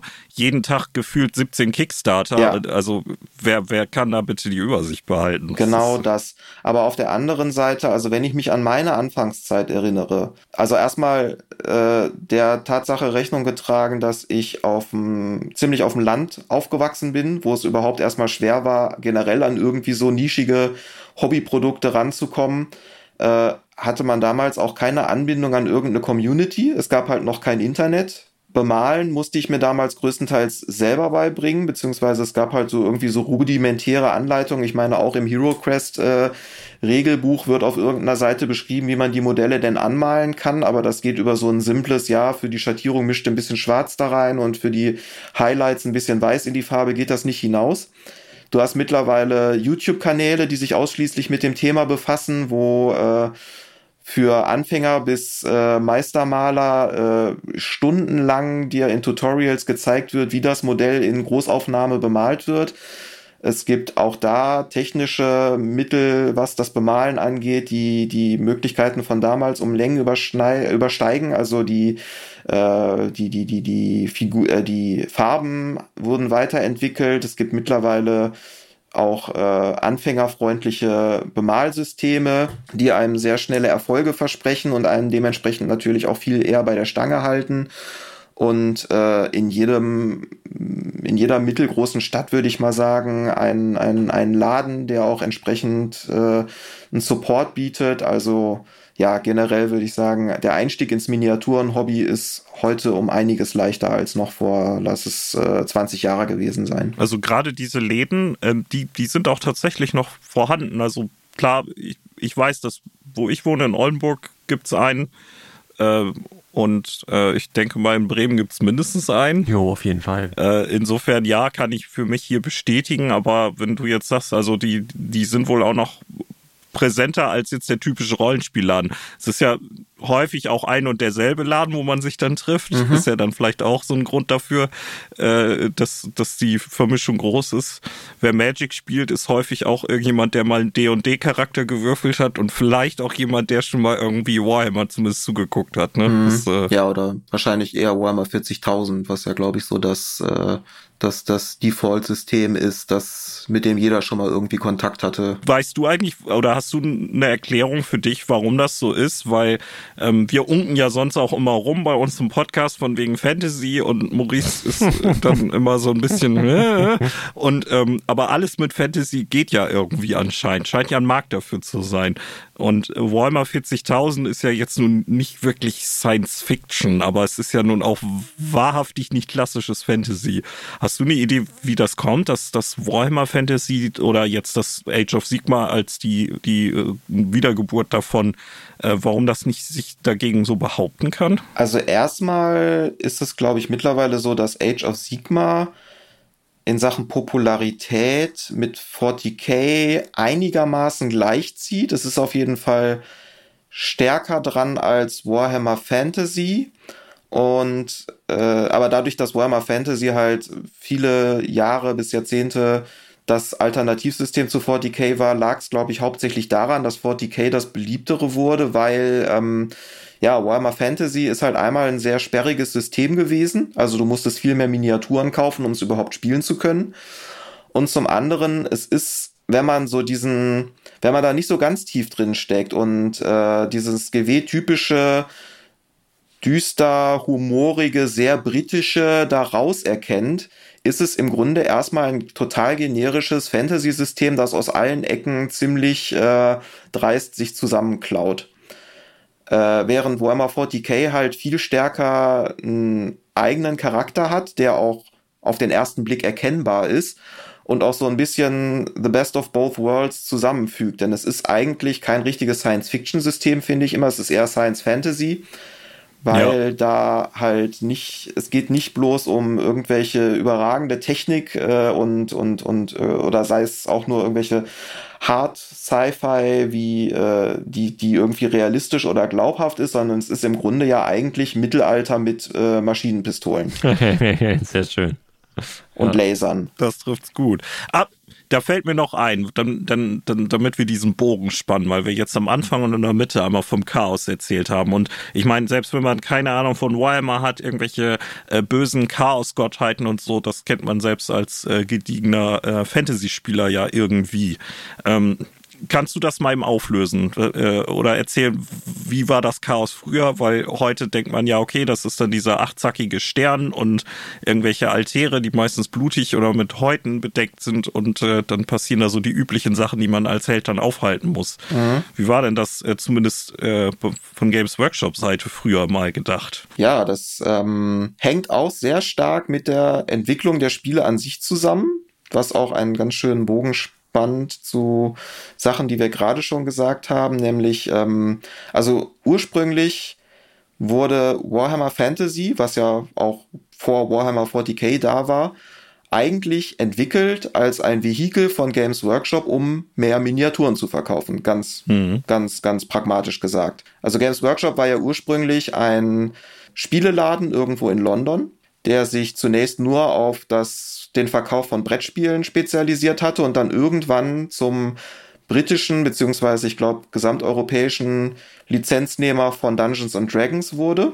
Und irgendwann haben sie halt die Firma Citadel Miniatures gegründet, die Miniaturen hergestellt hat, die zur Verwendung im Rollenspiel gedacht waren. Aber irgendwann ist den Gründern von Games Workshop halt aufgefallen, hm, der durchschnittliche Rollenspieler, der braucht halt so eine Handvoll Miniaturen und ist damit dann meistens zufrieden. Also der braucht halt seine Heldenparty und vielleicht noch ein paar Orks, ein paar Skelette und dann ist er für eine lange Zeit erstmal äh, erstmal erstmal fertig mit einkaufen. Und die haben sich überlegt, was können wir machen, um den Absatz zu steigern unserer Miniaturen und haben dann einen Lagerarbeiter, den sie, glaube ich, damals hatten, nämlich den Herrn Rick Priestley, damit beauftragt, ein Tabletop-System zu entwickeln, das auf große Armeen ausgelegt war und mit Fantasy-Figuren arbeiten sollte. Und daraus ist Warhammer Fantasy entstanden. Und weil man sich halt damals aus der gesamten Range von Standard-Fantasy-Miniaturen bedienen wollte, war auch Warhammer Fantasy darauf ausgelegt, halt eine, wie gesagt, ziemlich generische Fantasy-Welt zu sein, in der es halt Elfen, Orks und äh, äh, Ritter gibt, die sich auf die Omme hauen. Und so dieses äh, sehr spezielle, was die Warhammer-Welt auch von anderen Fantasy-Welten abhebt, hat sich da erst im Nachhinein draus entwickelt. Und auch da hängt die Entwicklung wieder mit den Begebenheiten des Miniaturen-Hobbys selber zusammen, denn das Chaos definiert sich ja sehr stark durch dieses sehr abgefahrene, abgedrehte, was auch viel mit Mutationen zu tun hat, was einfach der Tatsache geschuldet war, dass damals die meisten Chaos-Modelle äh, erstmal Umbauten von anderen Modellen waren. Also wo halt die Miniaturenkünstler sich irgendwelche anderen Modelle, Teile von genommen haben und die an andere Modelle drangeklebt und so die wildesten Kreaturen irgendwie hergestellt haben. Und das waren so die ersten Chaos-Modelle. Hm. Ja, ich, ich habe jetzt gerade diese Chaos Space Marines, die hat man ja auch als Laie vielleicht schon mal gesehen. Ja. Da denkt man, okay, das sieht irgendwie so halb aus wie ein Space Marine, aber diese Dämonenfratze und die schreienden Schädel da am Rand, das sieht dann irgendwie doch ein bisschen anders aus. Ja,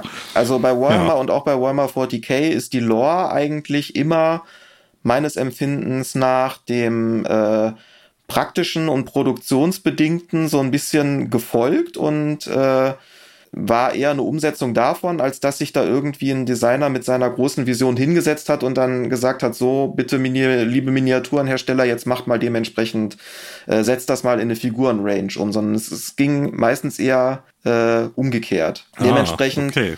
hat man halt sich irgendwann überlegt, okay, wir brauchen jetzt mal eine Fraktion, die äh, interessant und äh, appealing, sag ich mal, für Spieler ist und böse funktioniert halt meistens besser als gut und die einem die Möglichkeit gibt, äh, seinen Vorstellungen und äh, äh, den Möglichkeiten der Miniaturengestaltung auch privat auf dem Basteltisch irgendwie total freien Lauf zu lassen. Und da hat man sich halt überlegt, okay, das ist jetzt diese, diese, diese Fraktion des Bösen, die aber nicht einfach so klassisches Fantasy-Böse ist, also irgendwie so der Nekromant in seinem Turm, der mhm. irgendwelche Orks befehligt, was es damals bei Warhammer übrigens auch gab. Stichwort Drachenfels, das ist ein sehr lustiger Roman, den ich an dieser Stelle mal empfehlen möchte. Aber jedenfalls. Lustig. Ja, okay. lustig. ähm, da kann man eigentlich fast eine eigene Folge noch zu machen zu dem Ding. Jedenfalls, ähm, sondern da wurde dann halt irgendwann die, die, die, die, die, die, die Macht des Chaos äh, entwickelt, die halt eine, eine, eine böse Fraktion darstellt, die eben auf diesem, ja, formlosen, auch eben schon fast ein bisschen Cthulhuiden, ähm, Böse, das nicht einfach nur schwarz, sondern bunt ist abzielte. Ja, spannend. Also ich hätte nämlich jetzt gedacht, dass das von Anfang an irgendwie oder zumindest dann irgendwann mal formalisiert und geplant wäre, dass man denkt, okay, ne, was sind so die Elemente, was macht das Chaos aus, wie passt das irgendwie in, in der Welt mit den anderen Kräften zusammen. Aber das finde ich jetzt irgendwie ganz charmant zu hören, dass das auch einfach so, ja, nebenbei passiert ist einfach, weil das gilt ja im, ist ja im DOD-Bereich auch. Äh, auch, auch bei Miniaturen, das äh, Rustmonster, also mhm. das Rostmonster, das man ja vielleicht sogar kennt, gerade in Oldschool-Runden, ähm, so wie das aussieht, das war ja so wie ich das gehört habe, auch, weil einfach so eine Plastikfigur, ich glaube eine japanische oder so, lag da rum. Mhm. Und äh, dann haben wir gesagt, dieses Tier ist jetzt das Rustmonster. Mhm. Ja, und so sieht's heute auch immer noch aus. Ja. Und so, das finde ich ja irgendwie charmant, dass das dann auch für so ganz ikonische Elemente ähm, aus dem Warhammer oder dann aus dem Miniaturenbereich gelten kann. Also es sind natürlich auch Einflüsse aus äh, anderer Pulp Fantasy da mit dabei gewesen, die auch solche Ansätze schon mal hatten. Also ich glaube, Michael Moorcock ist da ein ganz großer Einfluss auch gewesen, der ja auch in seinen Welten so dämonische Entitäten beschrieben hat, die den Chaosgöttern auch sehr nahe kommen, auch in ihrer Ambivalenz und in ihrer ihrer ihrer ihrer äh, Unvorhersehbarkeit. Ähm, das, das, das hat er sicher auch alles mit reingespielt. Aber äh, das Chaos, so wie wir das heute vor allem von Games Workshop kennen, das äh, basiert vor allem sehr stark auf der Idee, dass man Miniaturen auch einfach umbauen kann. Ja, sehr cool. Ja, also Morg Morgog ist natürlich in, sehr wichtig. Äh, ohne den hätten wir das Gesinnungssystem ja gar nicht, wie wir das kennen und äh, gerne diskutieren oder zumindest manche Leute das äh, tun. Und ich meine Chaoswürfel, ne? Der hat doch auch hier die Arrows of Chaos, ne? Die kommen auch von ihm, ne? ich glaube, das kommt auch von dem. Ja. ja, ja. Genau, der achtzackige Stern. Genau. Wow. Ja, jetzt überlege ich gerade, haben wir noch irgendwelche Fragen an Magnus? Ich habe, glaube ich, alle. Also ich könnte dir noch, ich könnte dir noch stundenlang zuhören, weil ich das total spannend finde, weil das echt so ein, so ein Themenkomplex ist, mit dem ich mich halt so wenig beschäftigt habe. Aber immer weiß, dass, dass ja. der riesig ist, dieser Komplex. Und ähm, ja, ich finde den halt spannend, aber ich bin jetzt einfach kein Miniaturen- Sammler, Spieler, Bemaler, wie auch immer, aber ich finde es total spannend, auf jeden Fall. Noch, Noch nicht. nicht. genau, vielleicht kommt das ja noch. Vielleicht. Du hast ja gehört, es ist so Pass auf, pass auf. Ich habe jetzt hier die, die Hero Quest Box und jetzt verschandel ich mir die erstmal, indem ich jetzt irgendwie mit, mit, weiß ich nicht, mit Fingerfarbe jetzt alles anmalen werde gleich. Genau. Und Q-Tips, die du gerade zur Hand hast. Du. Nee, Q-Tips sind aus. Muss ich, noch, ich muss doch zu Rossmann morgen mal Q-Tips kaufen. Ja, und dann kannst du doch gleich Pinsel und Farbe auch noch mitbringen. Also, ja. ja, perfekt. Gibt's alles bei Rossmann, gibt's alles bei Rossmann, ja. Genau. Und du hast ja vorhin erzählt, du äh, hast ja auch ein paar Sachen im Regal, die du nicht so spielst, dann verkauf die doch und dann hast du Platz für Miniaturenboxen. Ja, und dann Mal gucken. und dann, und dann riecht es im Arbeitszimmer künftig nicht nach ähm, China-Druck von neuen Kickstarter-Büchern, sondern nach ähm, Acrylfarben. Äh, das ist so. Stimmt, sehr gut. Ja, klasse, Magnus. Vielen Dank. Das war echt. Äh, oder, oder, ist es immer noch? Du bist ja noch da. Aber es ist sehr schön, dass du, ja. dass du hier bist. Und du hast ja gerade schon schon schon Thema angeteasert, äh, dass wäre, dass das eine eigene Folge wäre. Äh, wir holen dich natürlich auch gerne nochmal in Zukunft für äh, irgendwelche detaillierten Betrachtungen zurück. So ist das ja nicht. Genau. Ja, also ähm, gerade wenn es um, um, um Warhammer oder um die Games Workshop Welten geht, äh, könnte ich noch stundenlang weitererzählen, glaube ich, oder vielleicht nochmal ums Thema Bemalen, Basteln an und für sich, wobei das natürlich im Audio-Medium Podcast vielleicht ein bisschen schwierig ist, aber ein paar Empfehlungen könnte ich da zumindest noch geben. Vielleicht wäre das dann das erste und einzige Video, was wir jemals machen. Wo wir dann, genau. die, die, Kamera ist dann nur auf dich, Magnus, gerichtet und man hört unsere Stimme so ganz blechern von der Seite. Mach mal hier, mach mal da, bla bla. Irgendwas. Und Wobei du, du hattest das ja auch vorhin erzählt äh, und ich weiß es selbst auch, dass es äh, sehr, sehr, sehr, sehr viele Tutorials und, und Maler auf YouTube und anderen Plattformen gibt. Ähm, für dich kommt sowas nicht in Frage, sowas irgendwie zu betreiben? Nee. Sei es irgendwie Nein. ein Tumblr oder ein YouTube-Kanal, okay. Also ich habe meinen Instagram-Account, wo ich äh, sporadisch, also in letzter Zeit wirklich sehr sporadisch, weil ich bin halt vor einem knappen Jahr Vater geworden und habe seitdem eigentlich kaum noch Zeit, mich wirklich ernsthaft mit Miniaturen zu beschäftigen. So, ich hoffe, das kommt bald wieder, aber jetzt gerade ist halt so eine Phase, da geht das fast gar nicht. Ähm, also sowohl zeitlich als auch von der Qualität her würde ich sagen, gibt es da einfach Leute, die da mehr Ressourcen haben als ich und denen überlasse ich das auch ganz gerne. Okay. Nee, dann sonst hätte ich nämlich gesagt, äh, wenn du sagst, ich habe noch so viel, was ich zeigen und erzählen könnte, dann wäre das ja ein leichtes, äh, das zu machen. Aber dann laden wir dich einfach nochmal ein und äh, das, was man im Podcast dann irgendwie behandeln kann, äh, dann machen wir das gerne. Ja. ja, aber vielen Dank, dass du dir dann äh, die Zeit genommen hast, äh, uns mal ein bisschen aus deiner Welt zu erzählen, von der wir beide nicht so viel wissen. Und ähm, ja, ich fand auch diese, diese äh, Schnittstellen zwischen Tabletop und, und das, das Rollenspiel, wie wir das so kennen heute, fand ich total spannend. Und diese Verknüpfung, die ja bis dann in die grauen Vorzeiten der 70er reichen. Ich möchte aber hinaus. auf jeden Fall an der Stelle noch für Leute, die jetzt ein bisschen äh, Blut geleckt haben und äh, vielleicht mehr in die von der Rollenspiel in die Tabletop-Richtung sich orientieren wollen, äh, den YouTube-Kanal Deist ans Herz legen.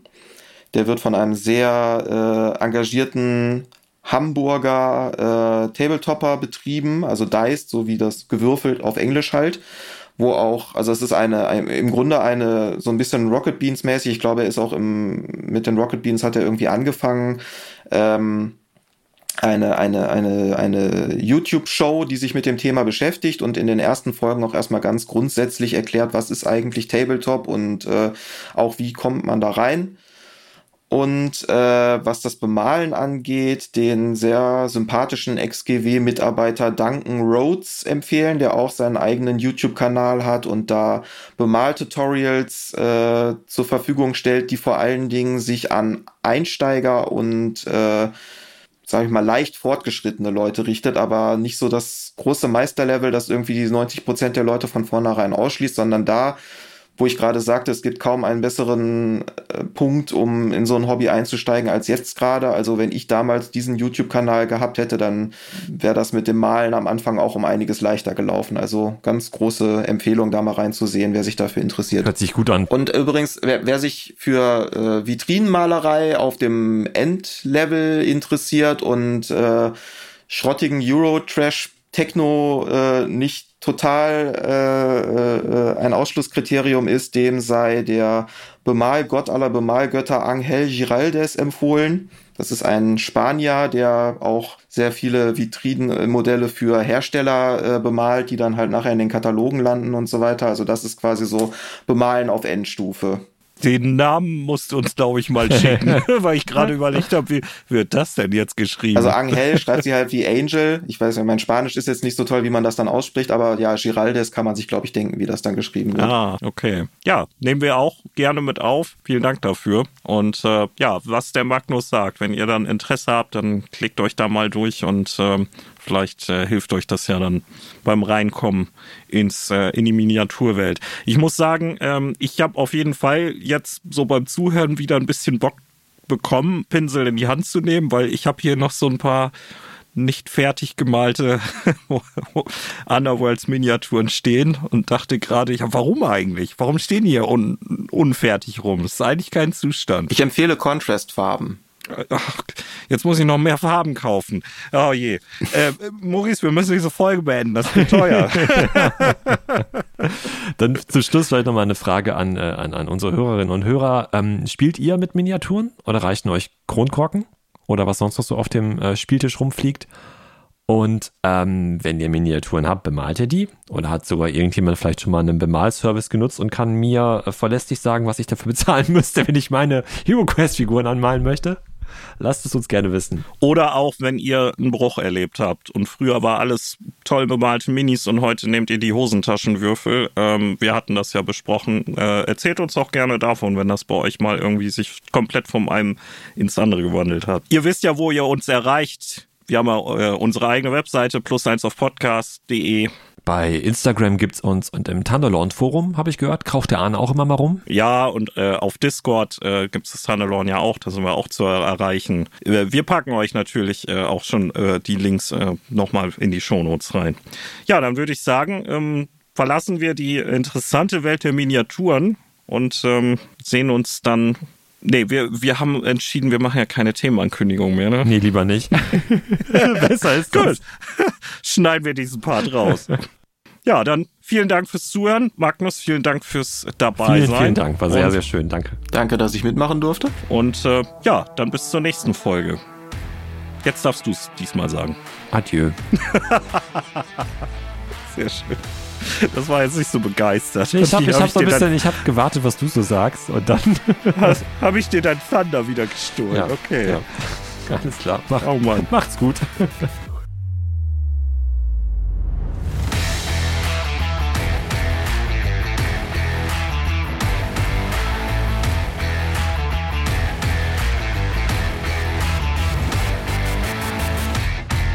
Ich klatsche jetzt einfach mal, okay? Jo. War das jetzt alles oder was? Ja. Habt ihr das nicht gehört? Doch, doch, versuch. Ja, ja, komm, lass mal versuchen, das irgendwie synchron hinzukriegen. Okay. Sollen wir vielleicht sagen, auf drei? Ja. Ich glaube, wir lassen es einfach. Eins. Auf drei, warte, auf drei oder drei und dann? Oh no. Auf drei. Also ich zähle bis zwei und dann ja. Eins, zwei, drei. Das hat super geklappt. oh je, na aber immerhin endlich mal eine Folge, in der eine war, der Ahnung hatte. Tschüss bis zum nächsten Mal.